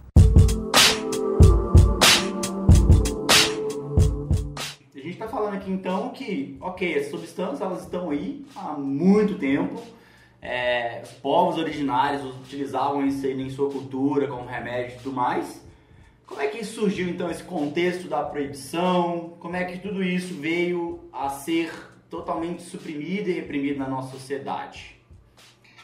Bom, é, a, a ciência contemporânea, assim, né? E na verdade acho que a sociedade ocidental começou a olhar mais para essas substâncias a partir da década de 60, a partir da criação do LSD.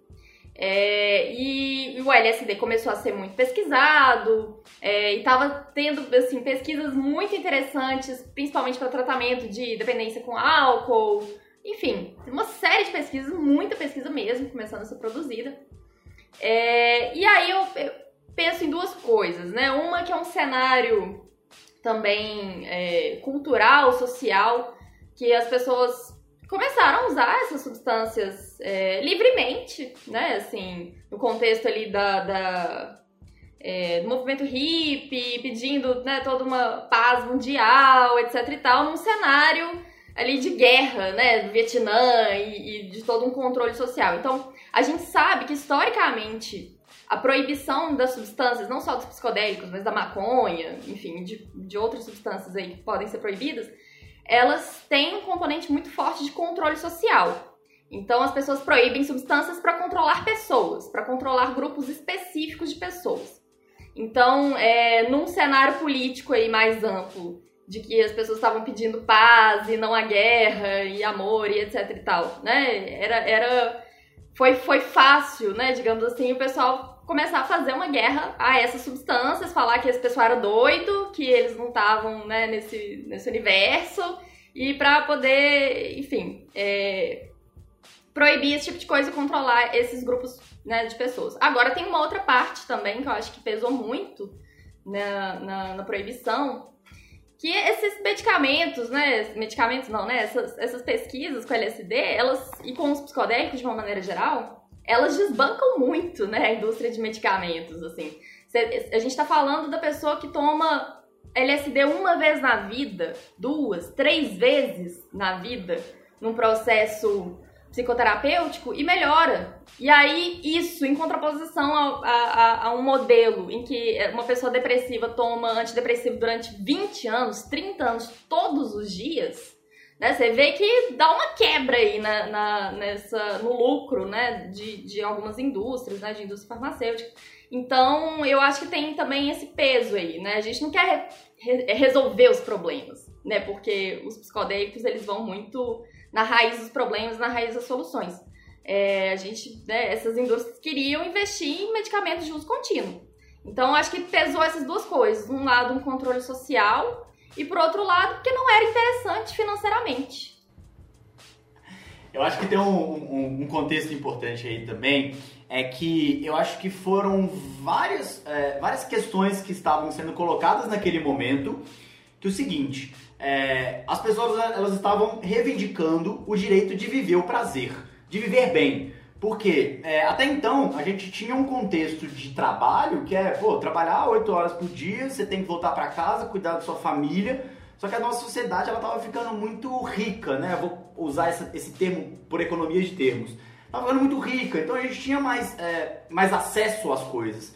E aí vem todo esse contexto né, do LSD e essa coisa, vamos viver o prazer. Eu acho que isso foi muito intensificado por essa, essa mistura cultural, né? Da gente ter acesso às coisas, a gente ter esse contexto das drogas é, psicodélicas é, chegando com uma grande força, porque na época saía muita pesquisa falando LSD é a droga do futuro, vai revolucionar. E como a Pri falou muito bem, é, de alguma forma a gente precisa rever os nossos paradigmas é, de tratamento psiquiátricos, medicamentosos e muito provavelmente essas substâncias elas foram vistas como uma ameaça, porque quebrava essa rigidez da sociedade que estava estabelecida. As pessoas queriam viver o prazer, é, reivindicar esse direito de existir, de viver o lazer, de sair final de semana, de curtir. Então eu acho que é, da forma também que foi é, alimentado esse discurso para vamos todo mundo tomar essas substâncias que o mundo vai ser maravilhoso. Eu acho que foi muito intensificado também, foi muito radical, né? Tanto que o, o Timothy Leary, né, que foi um dos é, grandes revolucionários que levantou essa bandeira psicodélica, ele era um psicólogo que ele era fantástico. Só que ele olhando para essas substâncias e, e todo esse essa modificação que ela poderia trazer na sociedade, ele queria radicalizar. Então o Leary começou a trazer um discurso do tipo: vamos colocar LSD na caixa d'água, vamos todo mundo quebrar essa rigidez de pensamento porque o mundo mudou. E eu acho que esse discurso ele assustou muito essa classe mais conservadora. Então essa proibição ela acabou vindo com, é, com esse contexto, né? É, o pessoal conservador via o pessoal lá, homem beijando homem, mulher beijando mulher, os caras deixando a barba crescer, o cabelo crescer, fala assim, nossa, um de louco. Então essas drogas deixam essas pessoas loucas. Inclusive teve muito, não lembro que foi um político americano que ele falou, ah, LSD deixa as pessoas loucas para sempre. Né? As pessoas vão e não voltam mais. Não ficou esse mito, né? O cara que surtou para sempre. Tá vendo? Porque eles são hippies. Isso já é publicidade, já é publicidade comprada do governo. O, o Timothy Leary virou inimigo número um dos Estados Unidos, cara. Não é brincadeira, não. Ele foi pego é. baseado, foi preso, preso. Inclusive o Timothy Leary, ele foi candidato a, a o Timothy Leary foi candidato a, a, não sei o que, governador, acho que foi governador da Califórnia, se eu não me engano, governador de algum estado, foi da Flórida, não lembro, que o, o, o John Lennon apoiava a candidatura do Timothy Leary e aquela música Come Together dos Beatles. Come together. Foi criada para a campanha do Timothy Leary, para a campanha política dele. E um baita do puta do. A música foda dos Beatles, estourou pra caramba. Mas foi inicialmente uma campanha política, né? E o Hoffman via isso como um grande problema. Inclusive, ele, ele escreveu um livro por causa disso tudo, que é Minha Criança Problema. LSD, Minha Criança Problema. Porque o Leary ligava para ele e falava, cara, eu preciso de litros e litros disso aí. E o Huffman, cara, você é louco, por que, que você quer isso? Eu não vou fazer isso para você não. Aí deu duas semanas, sei lá, um mês, o, o Timothy Leary já tinha galpão com químicos, com laboratórios, tudo nos Estados Unidos mesmo. para fazer o LSD. E ele ia, ele ia de estado em estado, né? Ele ia mudando esse laboratório dele. Porque proibia em um estado, ele ia para outro. Daí proibia ele ia para outro até proibir no país inteiro. Exatamente. O Hoffman ficou maluco, tipo, nossa, o que, que eu fiz, né? Mas é, uma, uma coisa importante ressaltar é que ao mesmo tempo que eu vejo essa época como um problema, eu vejo ela como uma necessidade, como um grito, sabe? É, das pessoas não aguentarem mais aquela situação que elas estavam vivendo, né? Nesse pensamento muito enrijecido e vamos meter o louco mesmo e vamos mudar tudo isso. E a gente vê o reflexo dessa época hoje. Então, se a gente viu a galerinha usando piercing, tatuagem, com umas roupas alternativas, a gente deve também a essa época, que foi muito importante. Uhum. É, eu ia dizer que apesar da, da, da, ingenuidade ali do Leary, né, de falar, nossa, isso aqui é a salvação de tudo, deixa eu tacar isso na caixa d'água, é, que é compreensível, né, porque o pessoal tava começando a entender isso na época, acho que não tinha tanto, tão consolidado esse conceito de sete, sete em substância, né, esse tripé todo. Mas uma coisa é verdade, assim, quando a pessoa toma esse tipo de substância em um contexto que permite ela olhar para dentro e questionar a si mesma, né? Questionar por que, que faz o que faz, né? Os seus automatismos, enfim, sua vida, rever sua vida. Inevitavelmente, a gente começa a pensar por que, que o mundo funciona assim. Né? Por que, que o mundo funciona assim e não funciona de outro jeito? Por que, que tem que ter guerra? Por que, a gente pode ficar vivendo bem aqui, né? Por que, que a gente não coopera em vez de ficar competindo? Enfim, então acho que traz reflexões muito profundas. É, como a pesquisa era a governamental, as pesquisas de LSD também eram governamentais, é, eles sacaram, né? Eles entenderam que isso aí ia ser um grande problema social pro governo. Então, é, é, é, é essa questão, acho que é tudo junto do que a Priscila falou, junto, sabe? E a manutenção disso até hoje, aí com certeza é a indústria farmacêutica. E não tem, sem sombra de dúvidas, é o dinheiro, né? É o dinheiro. Porque hoje tem o mercado negro e, e- e- e o mercado negro aí tá ganhando milhões também. então tem o dinheiro da indústria farmacêutica e o dinheiro do mercado negro, que também é política. Né? É, essas guerras às drogas, elas já se comprovou falha, né? E a gente precisa rever esse paradigma porque já não dá mais. A verdade é essa. Alguém quer complementar mais alguma coisa em relação a isso? A gente pode prosseguir. Vamos comentar, é, vamos falar um pouco então como está a regulamentação hoje dessas substâncias no Brasil, né? Porque a gente sabe, eu sei, né, que a ayahuasca ela é liberada para uso dentro do contexto religioso. LSD é proibido. Mescalina, eu não, não sei se. Acho que é proibido também. Tem alguma coisa, alguma restrição na Anvisa? Acho que tá tudo na Anvisa, psilocibina, tudo na Anvisa, psilocibina, ibogaína, mescalina, salvinorina. Aí tem a questão da psilocibina que tem um detalhe importantíssimo, né? Quer comentar a respeito disso, Pri? Isso, a, a- essas substâncias que vocês falaram, mescalina, psilocibina, né, elas estão na lista lá de, de substâncias controladas pela Anvisa, elas são proibidas. Agora, é, o que é proibido é a substância isolada. Então, o cogumelo, por exemplo, ele não é ilegal. É, o que é ilegal é a psilocibina, ou seja, tá num limbo jurídico isso aí, né? Não é uma coisa que funciona muito bem, assim, porque não tem como você proibir. Imagina você proibir cogumelo. Assim, o cogumelo cresce na bosta, sabe? De, de pasto. Como que você vai controlar? Agora, eles controlam a extração da- da- do princípio ativo né? E isso é complicado, assim, porque ao mesmo tempo que tem uma permissividade hoje em dia, né? A gente pode comprar cogumelo pela internet, enfim, é, isso não, não é proibido, mas isso tá numa delicadeza jurídica ali, né? Também não é tão tranquilo. Daí pra proibir tudo também é um passo, né? Assim, ou pra criminalizar. É, não, é só, é só uma observação mesmo sobre isso que a Pari falou, né, de, de isolar uma, uma substância só. Né, você, você proibir, por exemplo, só a psilocibina, é uma coisa é proibir só o THC. Beleza, mas aí pode comercializar o cogumelo, mas a maconha em si não pode ser comercializada nem plantada né, em casa, enfim, porque você tem esse controle. São coisas que são naturais, não são extraídas, né? Fala aí, Vini, responde aí. Eu, eu não sei, é uma dúvida real minha mesmo. Não, a maconha não é proibida no Afeganistão, onde ela é nativa, o Tom. É a mesma coisa, o cogumelo é nativo aqui, na bosta, que nem a Priscila falou, no pasto. Então não tem como proibir algo que é nativo aqui. Agora eles podem proibir, por exemplo, cactos. Ah, mas não dá em qualquer bosta de qualquer pasto, qualquer vaca? Não, sim, mais ou menos, mas tem que ter esporos, né? Tem que ter o, o, o ambiente certo, propício, a umidade certa, tudo certo. Mas enfim, é, é, o, cactus, por exemplo, que contém a mescalina, né? Que são os peiotes, o achuma, São Pedro, o pachanoi, eles, eles podem ser proibidos um dia aqui, porque eles não são nativos daqui.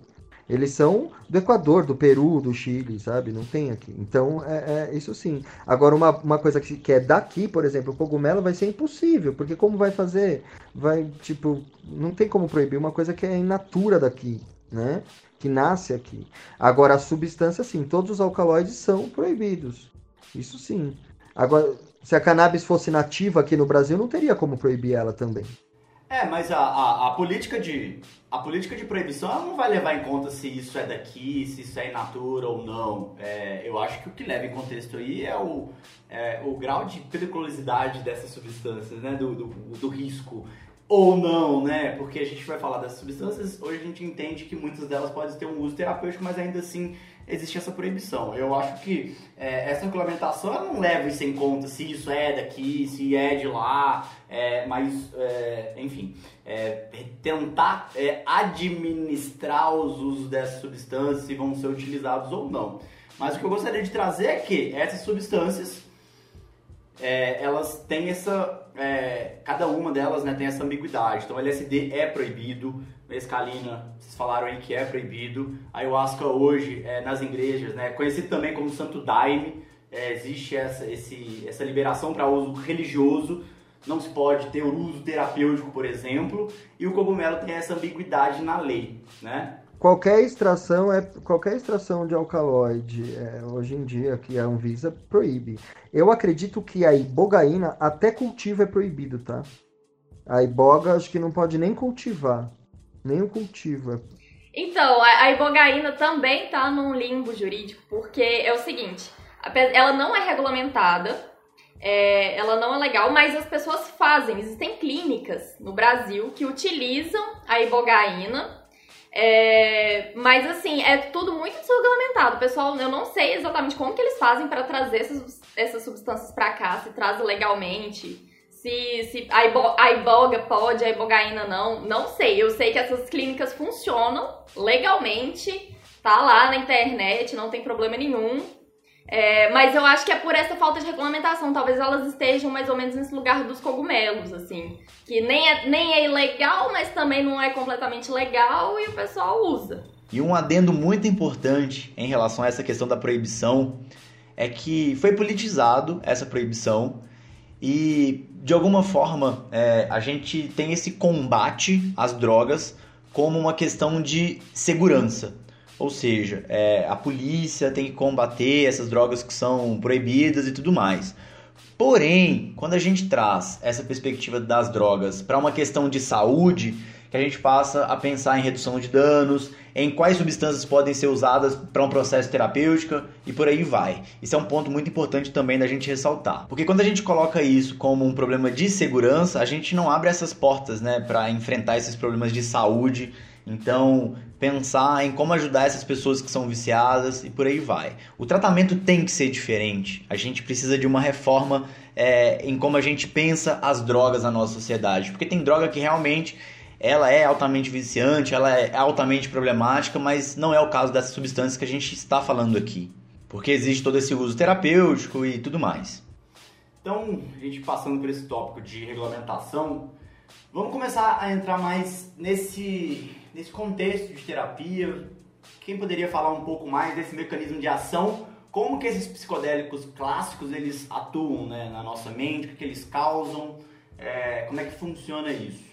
Quer começar, Pri? É, acho que a gente até já falou um pouquinho disso no começo, né? Que a terapia assistida com psicodélico, ela tem essas duas, é, duas frentes, né? Assim, uma que é mais bioquímica, né? Que é, é, são os psicodélicos clássicos, são substâncias serotoninérgicas, agem pela, pela via né, da serotonina, é, são, enfim, estimulam a neurogênese, estimulam novas sinapses, né? Por isso elas dão uma flexibilidade cognitiva maior, abrem uma janela né, de oportunidade terapêutica muito interessante.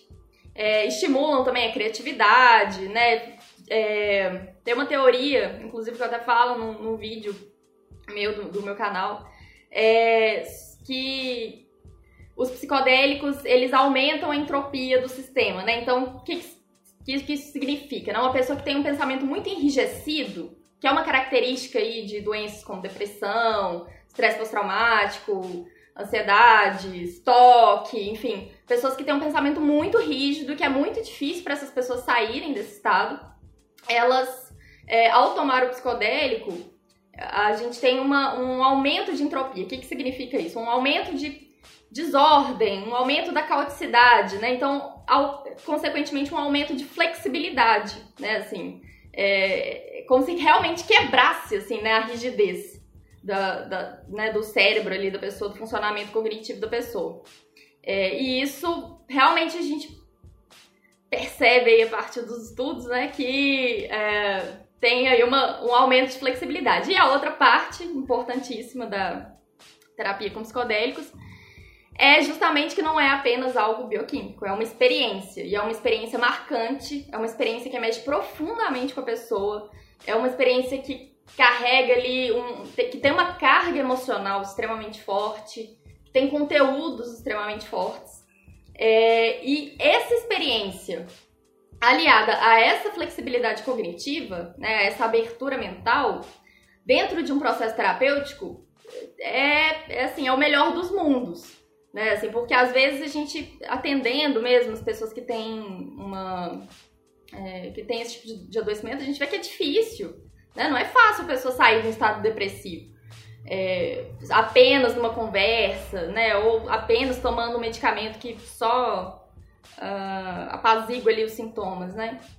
Então, se você puder ter uma experiência muito marcante com a flexibilidade cognitiva e um bom processo terapêutico, você consegue realmente ter avanços que nenhuma dessas, dessas terapias isoladas consegue Uma ter. coisa que é bem interessante é o que você falou a respe- a respeito dessa característica, né? De aumentar esse, essa flexibilidade neural e esse pensamento de entropia. Porque geralmente a pessoa que ela tem depressão e ansiedade, ela tem uma visão muito rígida da realidade, né? Ela não consigo mudar, não é possível. É um olhar muito binário do que é possível ou não. E de alguma forma a gente consegue meio que quebrar essas defesas e proporcionar um, um processo terapêutico muito mais fácil, muito mais flexível.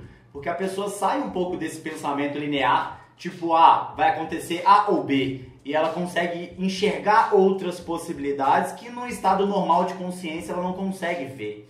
Né? Então, esse é um dos mecanismos de ações também que é, essa terapia psicodélica ela proporciona né, para a pessoa que está passando ali por esse processo.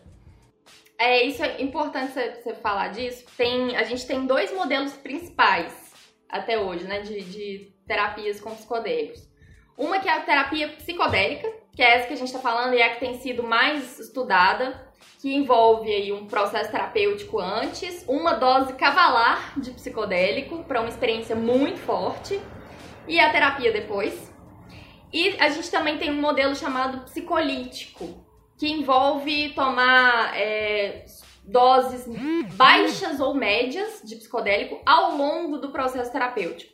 Então a ideia seria que, por exemplo, a pessoa vai lá no, no psicólogo, né, e ela tomaria ali, não sei, vamos pensar, um grama de cogumelo ou meio grama de cogumelo. Pra quê? Qual é o objetivo? Pra poder é, realmente aprofundar em alguns conteúdos que às vezes é difícil pra pessoa, talvez dissolver um pouquinho algumas defesas, ser mais fácil né, lidar com, algum, com alguma questão.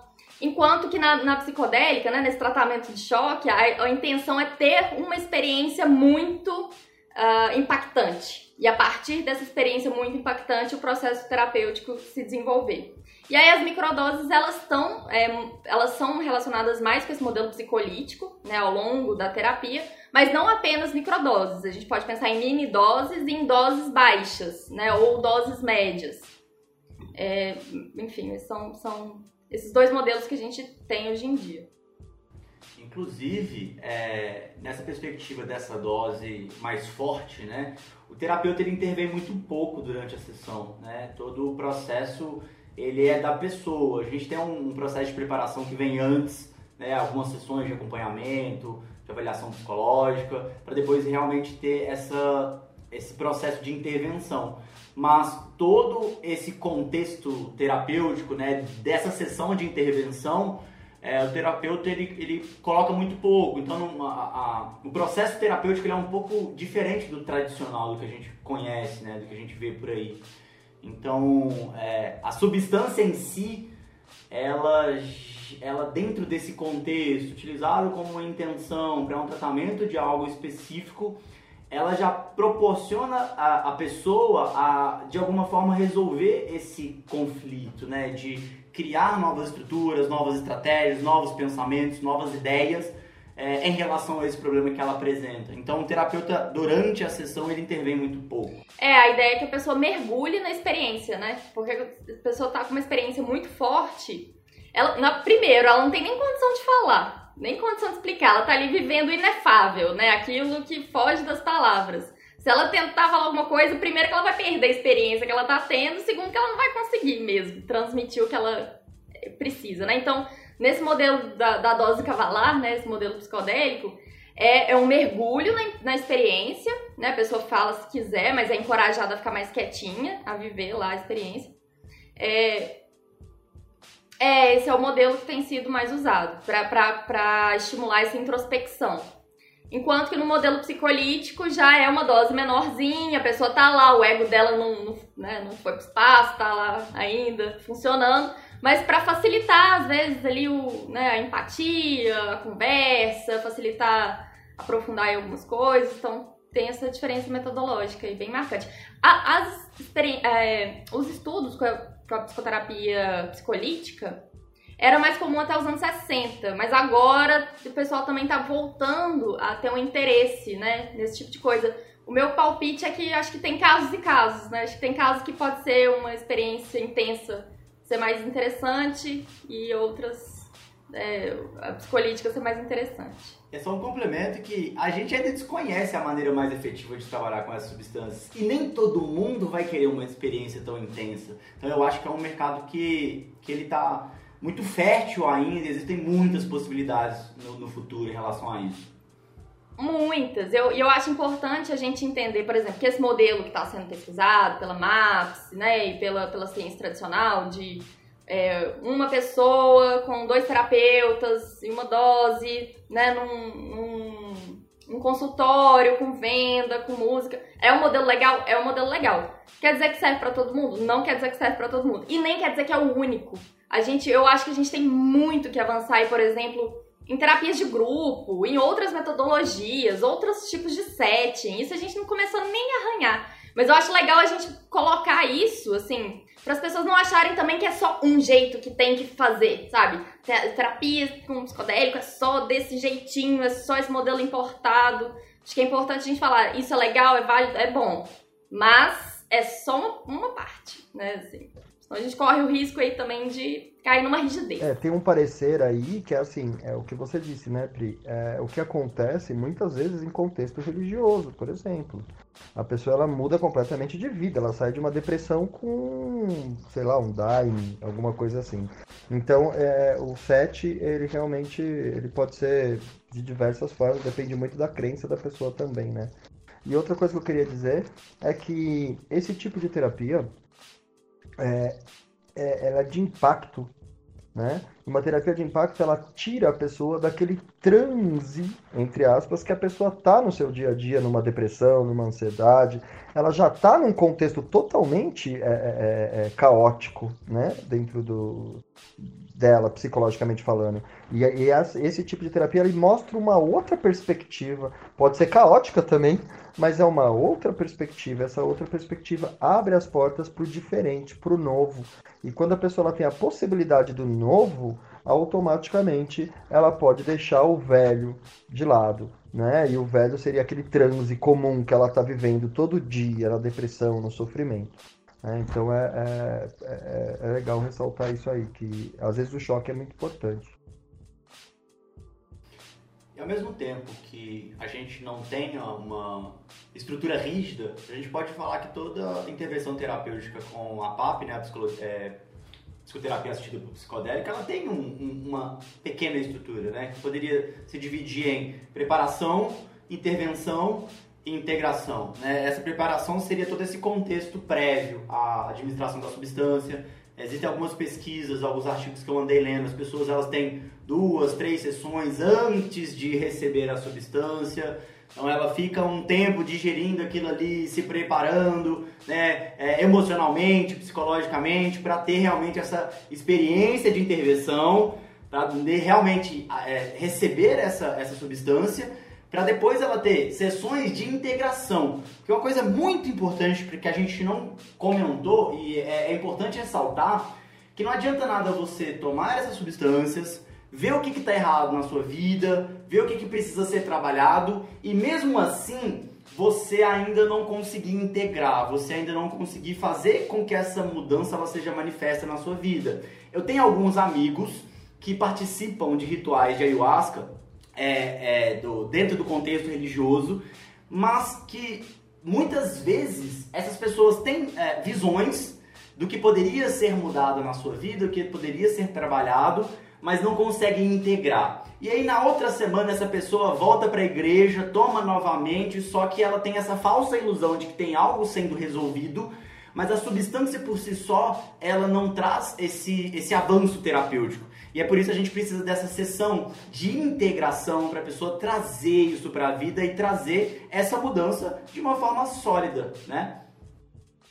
É, acho que é, isso é muito importante mesmo. A, a, substância ela, ela é uma ferramenta, né? Assim, ela é um meio. Ela não vai fazer o trabalho de ninguém sozinho. Não é milagre, né? Assim, não é uma, uma redenção, né? É isso. Você tem que ver à medida que você vê né, alguma coisa que você precisa mudar, você tem um insight, né, algo ali valioso, você tem que começar a aplicar isso na vida. Por isso também que é muito importante que isso seja feito junto com o processo terapêutico.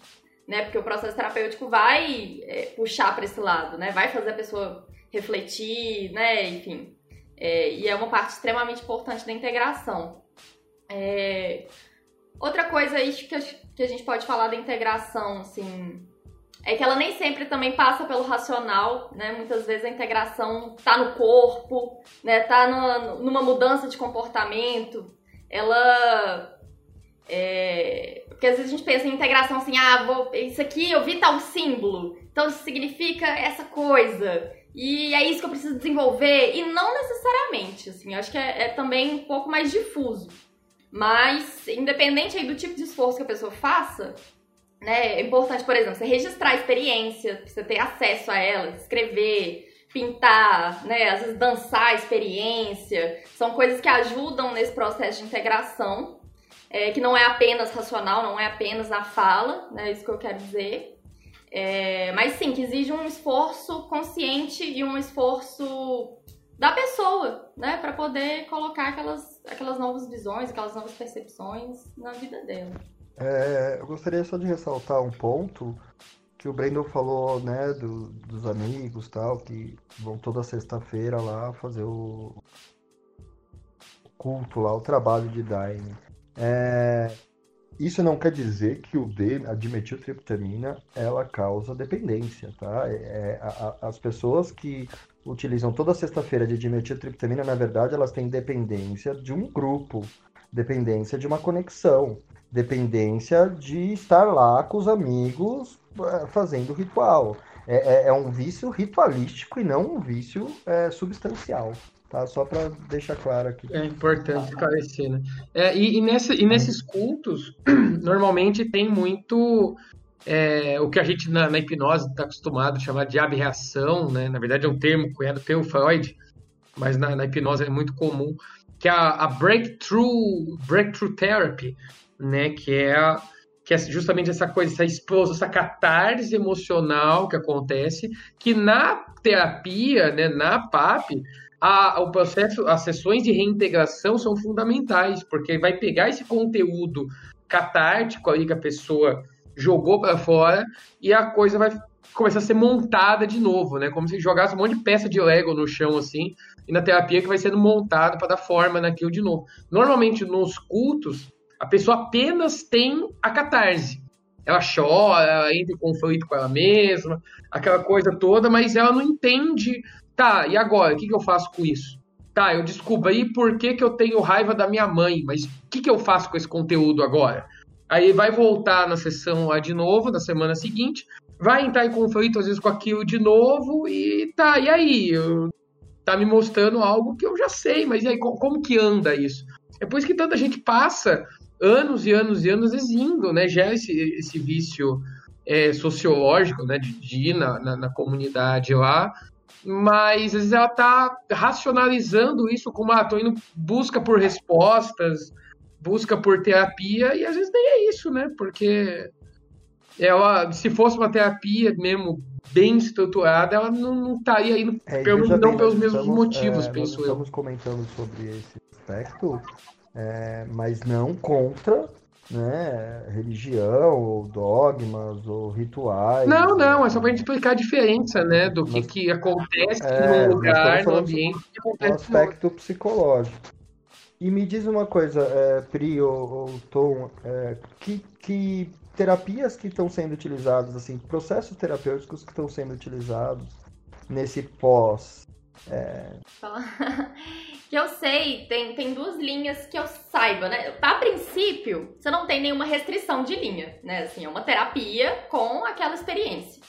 É, mas a psicoterapia transpessoal tem sido muito utilizada nas pesquisas, até o, o Groff, né? Enfim, é, que é um grande pesquisador, ele é dessa, um dos criadores né, da, da psicologia transpessoal porque a psicologia transpessoal ela tem uma, uma, cartografia assim, né, da psique que dá conta de alguns fenômenos que acontecem ali sobre o efeito do psicodélico ou sobre estados alterados de consciência que algumas outras abordagens não, não conseguem, né, não tem um aparato teórico para lidar ou para explicar alguns tipos de fenômeno. Mas eu sei também que tem algumas é, terapias cognitivo-comportamental, principalmente para tratamento de dependência química, é, que, que é utilizado junto. É, eu acho assim que, que isso não em nenhum momento vai ser algo muito restrito, né? Eu acho que é uma terapia e aí depende da pessoa, depende do principalmente do vínculo da pessoa com o terapeuta, o que, que ela tá buscando ali, né? Eu acho, por exemplo, eu sou junguiana, eu acho que Jung também tem, tem uma é, um aparato ali teórico para lidar com, né, com símbolos e com inconsciente coletivo, com toda uma coisa que que vem, né, nessas experiências com psicodélicos. Mas eu acho que é algo aberto, assim. É, eu acho que não vai ter mesmo, não. Vai ser, vai ser uma ferramenta, né? Eu, por exemplo, eu trabalho com hipnose, que, que é uma ferramenta que eu utilizo junto com o TCC, né? Minha abordagem que eu uso é terapia cognitivo comportamental, mas por exemplo, tem psicanalistas que usam hipnose, tem é, gestalt terapeutas que utilizam hipnose, tem junguianos que usam hipnose né, a, a, no caso, os psicodélicos vai entrar como se fosse né, a hipnose aí no caso, a ferramenta, independente da abordagem. É, como eu citei, né, é, essa, essa área ela ainda está se formando, né, a gente não sabe como as coisas vão caminhar, então as perspectivas ainda estão bem abertas, assim, tem muito, muito campo a ser explorado. Mas eu queria trazer é, um pouco dessa perspectiva do que, que a gente tem de resultados, de artigos, é, o que está saindo. Eu acho que a Pri está mais por dentro disso. Eu sei que tem, é, tem a pesquisa do Eduardo, né, que você comentou, de MDMA para estresse pós-traumático, que eu sei que foi feito com pessoas que já passaram por outros tratamentos sem resultado. Então são, são pessoas, são sujeitos que são considerados é, resistentes ao tratamento e, se eu não me engano, foi 70% dessas pessoas que conseguiram melhora, né? Com MDMA. É, mas existem outros também, tipo psilocibina para depressão. Enfim, comenta um pouquinho a respeito disso, porque eu acho que você está mais por dentro desse assunto. É, eu não fiz aqui um compilado né, do, dessas pesquisas, mas a gente já tem estudos bem consistentes é, com MDMA para tratamento de estresse pós-traumático, com psilocibina, ayahuasca e LSD para tratamento de depressão, é, de ansiedade em pessoas, em pacientes terminais, é, com ayahuasca, ibogaína, psilocibina, para tratar LSD também para tratamento de dependência química. É... Eu vi um de ayahuasca para crack. Sim, Saiu. sim.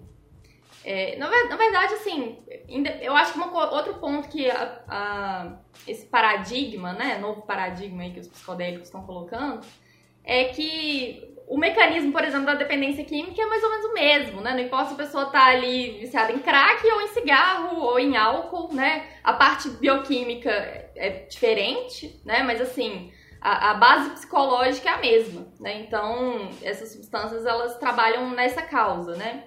É, são receptores, né? São receptores, então... É, então, eu queria comentar que eu vi um tempo atrás, faz, faz tempo já, inclusive, um estudo, uma pesquisa com 400 pessoas, é, com psilocibina, e com, assim, era sexta-feira, sexta-feira, acho que uma dose de 10 gramas, bem alta. E na outra sexta-feira, uma semana depois, de novo, uma dose de novo, são duas doses. E aí eram suicidas, cara, eram, eram depressivos e suicidas, em grande maioria é, idealistas suicidas e tal e tiveram uma super melhora, assim, e foram acompanhados durante dois anos. Por isso que eu sei que é antiga essa pesquisa, porque teve um acompanhamento de dois anos e tal, e, e teve uma grande melhora, assim, coisa de. Eu não, eu não me lembro direito agora, mas era coisa de 60%, 70% de, de, de, de melhora da depressão e de diminuição drasticamente da do idealismo suicida, né? Achei legal essa, essa pesquisa aí. Eu lembrei que eu ia comentar, na verdade são dois pontos. É, uma que essas pesquisas estão enfocando em pacientes refratários, né, ou seja, pacientes que não é, responderam aos tratamentos convencionais, por uma questão legal, né, tipo assim, olha, se eles, se nada funcionou, por que não, né, que vocês não deixariam essa pessoa tentar uma última alternativa, né, então é uma, uma questão ética, né, de deixar a pessoa buscar alguma é, alguma cura pro, pro problema dela. É, e tem funcionado muito bem. O outro ponto que eu queria chamar atenção, por exemplo, né, tem esse, essa pesquisa aí com o MDMA que 70% das pessoas melhoraram e tal, e esses outros 30%. E aí eu queria comentar que, assim, apesar da, dessas, é, desses estudos terem realmente uma, uma porcentagem muito significativa de melhora, na vida real, isso pode ser ainda melhor. Por quê? Essas pesquisas, elas têm limitação de tempo, né? Por exemplo, essa pesquisa de MDMA, que foi também replicada aqui no Brasil, são é, algumas sessões antes, não me lembro exatamente quantas, três sessões de MDMA ali com sessões de integração intercaladas, depois é, mais um período definido de tempo depois. É, que eu vi são 10, Isso 10 sessões é algo que- intercaladas, 2 para 1. Isso. E isso é algo que limita demais, porque cada pessoa tem um tempo, né? Se essa pessoa talvez estivesse aí numa terapia de fato, né, ele com alguns meses antes da aplicação e depois mais meses depois dessa aplicação, esses 30%, por exemplo, que não responderam, poderiam talvez responder. Né? Essa, os estudos eles são também extremamente limitados. Né? Eu acho que quando a coisa for para a vida real, a gente pode ver é, processos até mais interessantes, né? até resultados melhores. E aí, às vezes, por exemplo, numa pesquisa com psilocibina, tá lá uma ou duas, que normalmente são uma ou duas aplicações de psilocibina. Uma com uma quantidade um pouquinho menor e uma com uma quantidade maior. E aí pode ser que daqui essa pessoa que passou por esse processo, é, se ela continuar e talvez no ano que vem ela tem mais uma experiência, né? Isso pode ser, isso não é, isso não cabe ali na, no, no escopo da pesquisa, isso não, não, esses números não são avaliados, né? Mas eu acho que na vida real ainda pode ser melhor do que nos estudos. É, os estudos com ibogaína são tão promissores é, é, em relação a vícios que há uma exploração enorme em, em, cima disso, né? Eles cobram fortunas, clínicas estão cobrando fortunas estrondosas para o camarada deixar o vício do crack, da cocaína, é, através da ibogaína. E isso começou lá nos opiáceos, lá na Europa e tal, com, com os vícios em, em opiáceos, em codeína, morfina, heroína. E teve resultados tão satisfatórios que aí o mundo todo é, resolveu explorar a ibogaína comercialmente. E aí os Estados Unidos é, vetou isso, foi o primeiro a vetar a ibogaína. E aí foi vetando no mundo todo, como sempre, os Estados Unidos que dita as regras né, da proibição. E foi vetando no, nos outros lugares também para poder é, ter o controle dessa substância aí e não deixar com que as pessoas, isso é meu ponto de vista, tá? Não deixar com que as pessoas se desviciem dos seus vícios, porque eles são muito úteis pro, pro controle populacional, pro controle sociológico. É, e esse, esse, deslum, esse deslumbramento, assim, né, por exemplo, com a ibogaína ou com, com os psicodélicos de uma maneira geral, eles também trazem um outro risco, que é uma coisa que eu observo nas clínicas de ibogaína que funcionam aqui, e eu tô falando, assim, de pessoas, às vezes, que chegam né, no meu consultório e tal, que foram, pagaram uma fortuna pra, né, tomar ibogaína, só que não tiveram ali nenhuma orientação de fazer psicoterapia. Então imagina, a pessoa não faz psicoterapia antes, toma uma ibogaína que é extremamente forte, não tem acompanhamento psicoterápico depois. E aí as pessoas vendem isso como se fosse um milagre, sabe? Assim, você vai vir, vai passar aqui cinco dias e vai sair, você nunca mais vai querer ver crack na sua vida, nunca mais vai querer ver cocaína. Mentira! Sabe, assim, se, se não tiver um trabalho psicoterapêutico é, embasando esse, esse, esse uso, pode não resolver nada, sabe? Então, assim, é um pouco. A gente tem que tomar muito cuidado com essa fetichização. Pode piorar, né, Pri? Porque a pessoa entra em contato, a ibogaína principalmente, você entra em contato com muitos traumas da vida. Mas assim, é, pra gente começar a encaminhar aí pros finalmente, é, eu deixei essa, essa parte mais por último, porque é uma questão assim, é, é bem abrangente, porém, quando a gente está falando dessas substâncias, nós estamos falando de uma espiritualidade, porque é muito comum a experiência mística, né? Essa experiência transcendental. É muito comum. E isso está abrindo uma nova visão sobre a espiritualidade e a saúde mental, a saúde e a qualidade de vida. Inclusive, tem artigos hoje que demonstram né, que esse sentimento, esse pensamento de espiritualidade, ele traz benefícios para a saúde, né? Então vamos comentar um pouquinho a respeito dessa questão da, da espiritualidade, essa coisa da dissolução do ego. Quem quiser começar, tá com a palavra. É complicado falar disso, né? Porque primeiro a gente teria que definir o que, que é espiritualidade, né? Quando a gente fala de espiritualidade, o que, que a gente tá falando? E é realmente algo complicado, assim, mas é, eu vou partir aqui de um, de um pressuposto mais simples, né? Depois, se alguém quiser complementar esse conceito, por favor. Mas é, eu percebo a espiritualidade como uma conexão com o mais íntimo né, da pessoa. E essa conexão com o mais íntimo da pessoa leva necessariamente a uma conexão com o todo, né, com todos os seres. É, e Bom, e aí depende também do, do de, de, qual ótica que você tá vendo, né? Eu, eu como sou junguiana, eu não, não consigo não ver com os olhos junguianos também, né? É, e pra mim, e aí eu tô falando assim, muito, é uma visão muito particular, tá? Não, não sei, não tem como afirmar isso com estudo, nem com nada disso. Mas é, eu percebo que o psicodélico, quando ele dá uma dissolvidinha no ego, né? Que às vezes a gente se identifica tanto com o ego que a gente esquece ou não sabe que a gente é muito mais, né? Assim, do que isso. Né? A gente não se resume ao próprio ego. Então, quando o ego se dissolve, o que, que resta? Né? Qual parte de mim eu tô experienciando? E eu acho que essas experiências místicas, né, elas têm muito a ver, talvez, ali com o conceito do self, do Jung, né, esse, essa centelha divina, esse centro organizador, né, e aí cada cultura tem um nome, né, para chamar isso, mas essa coisa que tá antes do ego, que tá antes do pensamento, que é algo unificador e que quando você entra em contato, você entra em contato com tudo, né, com o cosmos. Não é à toa que quando é, o ego se dissolve, você perde a barreira, né? Assim, do que, que é você, o que, que é o outro. Que, como assim, eu e o outro? É tudo a mesma coisa, né? E aí, quando é tudo a mesma coisa, é, acho que a perspectiva muda, né? Essa coisa da competição. Pra que, que você vai competir se é tudo a mesma coisa? Né? Por que, que eu vou querer agredir o outro se é tudo a mesma coisa? É melhor que, melhor que a gente ame, então, todo mundo, né? Assim, melhor que a gente busque a paz né, que não é fugir de conflito, mas é talvez ele cooperar na, na busca de uma solução. Então eu acho que quando eu penso em espiritualidade, eu penso muito nisso. E falando mais especificamente das experiências místicas, elas podem se manifestar também de diversas maneiras e elas não precisam de uma de um molde religioso, né? Pode ter ali uma simbologia religiosa se a pessoa for religiosa, mas pode não ter. Pode ser simplesmente um, um sentimento oceânico de amor, Todo ser humano pode ter esse, esse, esse sentimento de amor, né? Ele não precisa estar simbolizado em nada.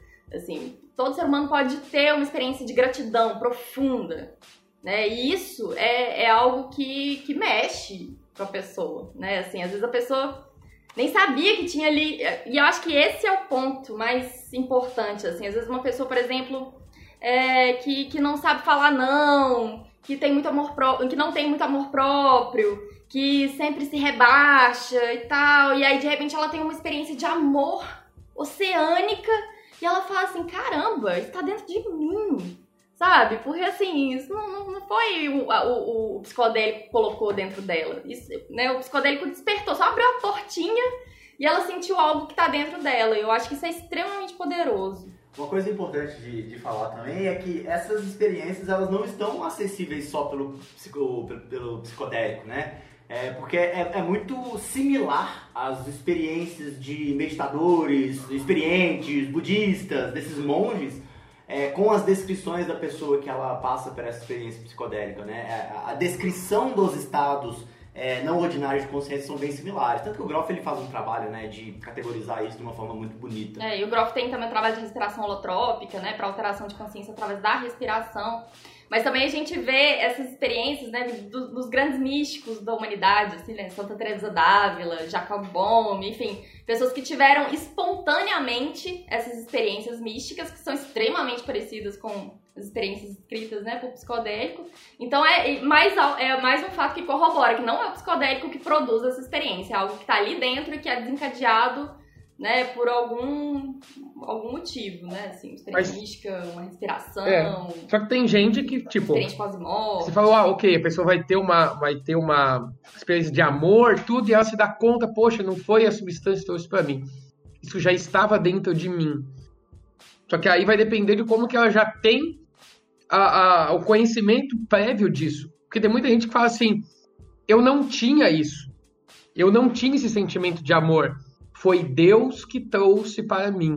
A substância apenas abriu a minha alma para receber essa bênção, para receber esse presente de Deus, né? Coisa. Então, a, a- como a experiência é muito subjetiva, a pessoa pode colocar sim uma- uma- uma- um cunho religioso dentro daquela experiência. Então, tem gente que vai falar assim, não, foi, sei lá, a consciência do inconsciente coletivo que, que chegou até mim e o chá me abriu para receber isso. Tem gente que vai falar assim, ah, não, foi apenas uma química do meu cérebro que me fez ter as conexões certas para ter esse insight, descobrir que isso é dentro de mim. Na verdade, acho que isso não importa. Eu acho que o que importa é o que cada um vai trazer de si. E isso e a substância possibilita uma resposta. Não, não tem um gabarito. Você vai numa, numa, num- numa consagração de ayahuasca, por exemplo. Não tem assim, ah, no final você tem que fazer uma prova e acertar a resposta certa. Eu acho que a resposta certa, ela é, no fim das contas, ela é individualizada mesmo, de cada um. É, eu, eu acredito muito numa cebola. A gente vai tirando as camadas, né, as cascas da cebola, tirando, tirando, tirando, e quando acaba, sobra o quê? Nada. Né? Nada quer dizer o quê? Quer dizer que não tem nenhuma história que a gente contou pra gente. Quer dizer que não tem nenhuma persona que a gente vestiu para se identificar com as coisas e com as pessoas do mundo. E não ter história é calar o diálogo interno. E calar o diálogo interno é obter uma espécie de, entre aspas, iluminação. Então, da mesma forma que os monges citados pelo Brendo, Buda e etc., atingiram a iluminação quando não contaram mais histórias para si mesmos, ou seja, quando calaram o diálogo interno, é, é, essas, essas, essas substâncias elas têm esse potencial de auxiliar o ser humano a calar o seu diálogo interno por um tempo, a deixar as suas histórias de lado por um tempo, a deixar a sua vida pessoal de lado por um tempo. E, e, e só um lapso desse tipo de iluminação é, pode ser suficiente para transformar a vida como um todo, né? Para para adiante. É isso, assim que eu vejo esse aspecto. Ao mesmo tempo que a gente fala desse nada, né, desse interromper esses processos de alguma forma para alcançar esse vazio dentro de si, a gente pode pegar o nada e levar para tudo, né? Eu acho que muitas pessoas têm esses extremos e os psicodélicos eles trazem esse paradoxo, né? E você chegou, a pessoa ela descreve muito isso. Você chegou no nada e no nada eu descobri que eu sabia de tudo. E, e é muito essa, essa coisa bem paradoxal, assim. E a gente entra num, numas questões filosóficas é, que são muitos questionamentos e a grande verdade é que são poucas respostas. E eu acho que é importante que seja assim, para que a gente não, não se feche também num contexto religioso, numa coisa rígida, fechada, nesse dogma. Porque o dogma, eu acredito que ele não é saudável. Eu acredito que as respostas elas têm que ser é, individuais, nossas, próprias. Então, é, eu acho muito perigoso o uso dessas substâncias ficar apenas é, legalizada, regulamentada dentro de um contexto religioso. Porque para você fazer um uso, você tem que estar ali dentro daquele contexto religioso e se você não tiver afinidade com esse dogma, como é que faz? E eu acho que a terapia psicodélica, ela traz essa perspectiva de você poder fazer o uso dessa substância dentro de um contexto isento, né, de todas essas crenças religiosas. É, e eu acho que da mesma maneira também não dá pra restringir os psicodélicos apenas ao uso terapêutico, porque a gente tá vendo que existe esse movimento, assim, de, ah não, então vamos legalizar só pra terapia. Opa, pera lá, também isso é um dogma, né? Eu acho que é importante a gente questionar isso, é importante que a gente tenha a possibilidade de fazer o uso da maneira que faça mais sentido pra gente. Se for em, re- em religião, beleza, se for em terapia, né, certinha lá no consultório, beleza. Se for em grupos de uso, né, assim, de, contanto que todo mundo saiba, né, sobre essa substância, contanto que tem redução de danos, né, assim, ou seja, que tem informação, né, que as pessoas não se coloquem em risco, que saibam direitinho quais os elementos que elas têm que se preocupar, quais que tem que tomar cuidado, né? Então, assim, para não cair nesse outro dogma cientifici cientificista também, né, que eu acho que é um risco que a gente corre real né, nessa, nesse renascimento da ciência psicodélica, disso ser também cooptado ali por uma, um, uma medicalização, né? Então, só colocar esse ponto aí, que o negócio pode ficar dogmático para a ciência também. Eu acho que tem que ter uma psicoeducação sobre. Acho que tem que ter uma, tem que ter uma psicoeducação sobre como que usa, cara. Porque assim, não sei se vocês já andaram, sabe, em meios, em grupos sociais daquela galera que anda em rave, mas, mas rave não as raves festivais. Essa galera tipo rave Alok da vida. A maioria das pessoas que andam nesse, nesse tipo de, de, sabe, dizer tecno, sei lá, das quantas, eles curtem é, é uma utilização maior de, de bala, de Exas, de, de MD. Porque, cara, é muito fácil. É muito fácil você entrar numa, numa brisa de, de bala, porque é muito fácil, não vai jogar para dentro, vai jogar para fora. Vai aumentar sua empatia, vai te fazer curtir o som, vai te fazer ficar mais alegre, mais feliz. Agora, o LSD, a ayahuasca, DMT, que são coisas que te jogam mais para dentro, a maioria dessa galera que, que, que foge de si mesmo odeia. Eles odeiam LSD. Ah, não, LSD dá muita bad. LSD faz a gente ficar numas brisas muito errada. E é mesmo, porque assim, LSD você tem que ter um mínimo de QI para saber usar. Sabe? É, é, difícil, não é uma, uma substância para qualquer um. Eu acho que se, por exemplo, ah, ok, vai, vamos arreganhar e agora vai ser legalizado e todo mundo vai poder usar qualquer coisa. E assim, eu, eu sou totalmente libertário, eu acho que cada um deve saber da sua própria vida, mas, cara, mas a chance da merda na sociedade é foda, porque, cara, não é qualquer pessoa que sabe usar LSD, por exemplo. A ayahuasca nem, nem digo, porque, tipo, a pessoa não vai pegar ayahuasca pra tomar, pra tomar embalada. Sabe, eu acho que. Não sei se vai chegar nesse nível, é capaz, né? Eu acho que com esses avanços, com a maturidade do discurso, com essas pesquisas científicas, eu acho que é, quando a gente olha para essa perspectiva futura de como isso vai entrar na nossa sociedade, é, eu acho que vai ser uma coisa mais, como eu posso dizer, vai ser um uso mais sério, sabe? Acho que as pessoas elas vão estar mais informadas, com evidências. Acho que não vai ser uma coisa tão recreativa, porque, cara, no recreativo já tá legalizado, né? A grande verdade é essa. Quem quer usar droga, usa. Mas eu acho que quando isso chegar, né, sei lá, talvez no SUS da vida, eu acho que a perspectiva ela vai ser totalmente diferente, a abordagem das substâncias vão ser diferentes, então não vai ser só esse uso, né, recreativo e tudo mais. Olha, eu acho que assim, a, a maior, a, a maior e a mais eficaz é, medida de redução de danos é informação, é difundir informação de qualidade.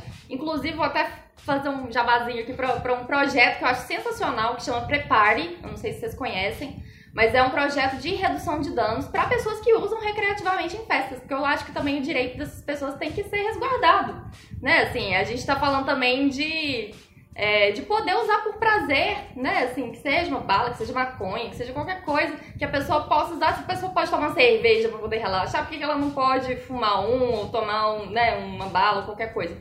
A questão é como que ela pode fazer isso é, com consciência e sem se colocar em risco, sem colocar outras pessoas em risco.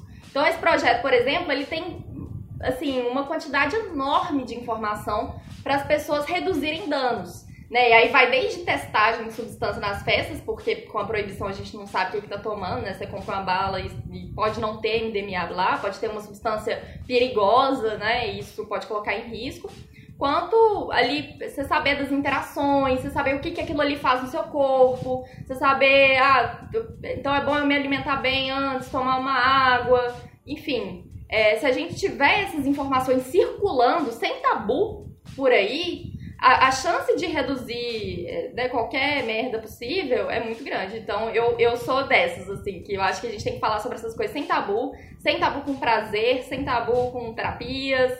É, e dando o máximo de informação possível, confiando na autonomia das pessoas. Eu acho que é esse o caminho, assim, autonomia e liberdade. É, um, um- eu, eu também eu tenho tenho um site, inclusive, que é uma organização que tem mais de 15 anos, quase 20 anos, que é o heroid.org. Também tem bastante coisas, não só sobre isso, mas de todos os tipos de drogas, designer drugs, psicodélicos, enfim, é, de plantas, experiências, para poder também se informar, né? E testes e efeito química e etc. Então também é legal, vale aí a dica, heroid.org. Ah, muito obrigado por ser meu convidado hoje. Quais são suas últimas palavras? Muito obrigado por me convidar. Ai, últimas palavras. Não existe esse negócio de droga ruim. Ai, são as circunstâncias. Bom, é, obrigada, achei que foi muito legal esse papo. Valeu aí pelo convite. É, eu faço, eu tenho um canal no YouTube, chama Priscila Cibina, tem um perfil no Instagram também. Eu faço divulgação científica sobre psicodélicos, então eu pego aí os artigos, né? A maioria tá em inglês e falo sobre eles, falo sobre os resultados, comento algumas coisas. Então, para quem interessar mais, pode procurar lá, Priscila Cibina. Também sou terapeuta clínica, né? Não, não faço psicoterapia assistida com psicodélico, ainda não é regulamentado. Mas, né, sei trabalhar com isso, sei trabalhar com integração. Então, quem, quem quiser também esse tipo de, é, de assistência, né, pode me procurar também. E é isso. Obrigada, gente. É, eu. Obrigado aí, primeiramente aí, vocês. É uma honra estar com vocês. É, Grandes pessoas, grandes conhecedores. É, para me achar é 1331. Põe 1331 no Google, já vai ter tudo lá. Tem 1331 no, no, no, no Instagram, 1331 no Facebook, 1331 em tudo quanto é lugar lá sou eu. Tá? Então é só por 1331 no Google.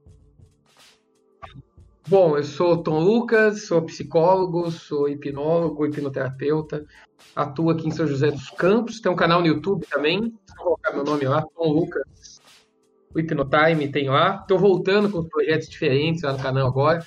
Montei um outro canal agora que chama Áudios de Auto-Hipnose e Meditação, que é um canal só para colocar áudios de para tratamento de insônia, tratamento, né, alívio de insônia, ansiedade, estresse, vai ter áudio lá. Estou produzindo ainda os áudios para foco em estudos, para organização, procrastinação, para várias coisas, motivação, enfim. Vai ter vários áudios, apenas áudios para se ouvir.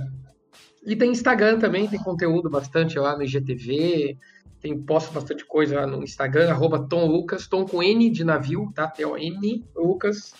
O pessoal coloca com M, dá em outro cara que não tem nada a ver. Para gente finalizar isso daqui, eu agradeço muito a presença de vocês. Esse bate-papo acho que foi muito enriquecedor. Que o, o intuito é, aqui é fazer essa divulgação, falar mais disso, preparar as pessoas, porque eu realmente acredito que o futuro é essa terapia psicodélica. Eu acredito que isso vai chegar no Brasil uma hora. Então é necessário a gente começar a trazer essa discussão começar a se preparar para isso, começar a organizar os pensamentos. Você que é terapeuta aí, que eu sei que tem muito terapeuta que me escuta, começar a pensar a respeito, estudar o trabalho do Groff, que é maravilhoso e tem um, um, um, um uso né, do, do, trabalho do Groff, que ele não é só também para terapia psicodélica, tem muitas coisas legais. Então esse esse mundo mágico dos psicodélicos, eles trazem muitas discussões filosóficas a respeito da nossa cultura, da nossa sociedade e da onde as coisas vão daqui para frente, né? Então, mais uma vez, muito obrigado e em breve eu tenho certeza que a gente vai fazer aí mais um bate-papo. Valeu!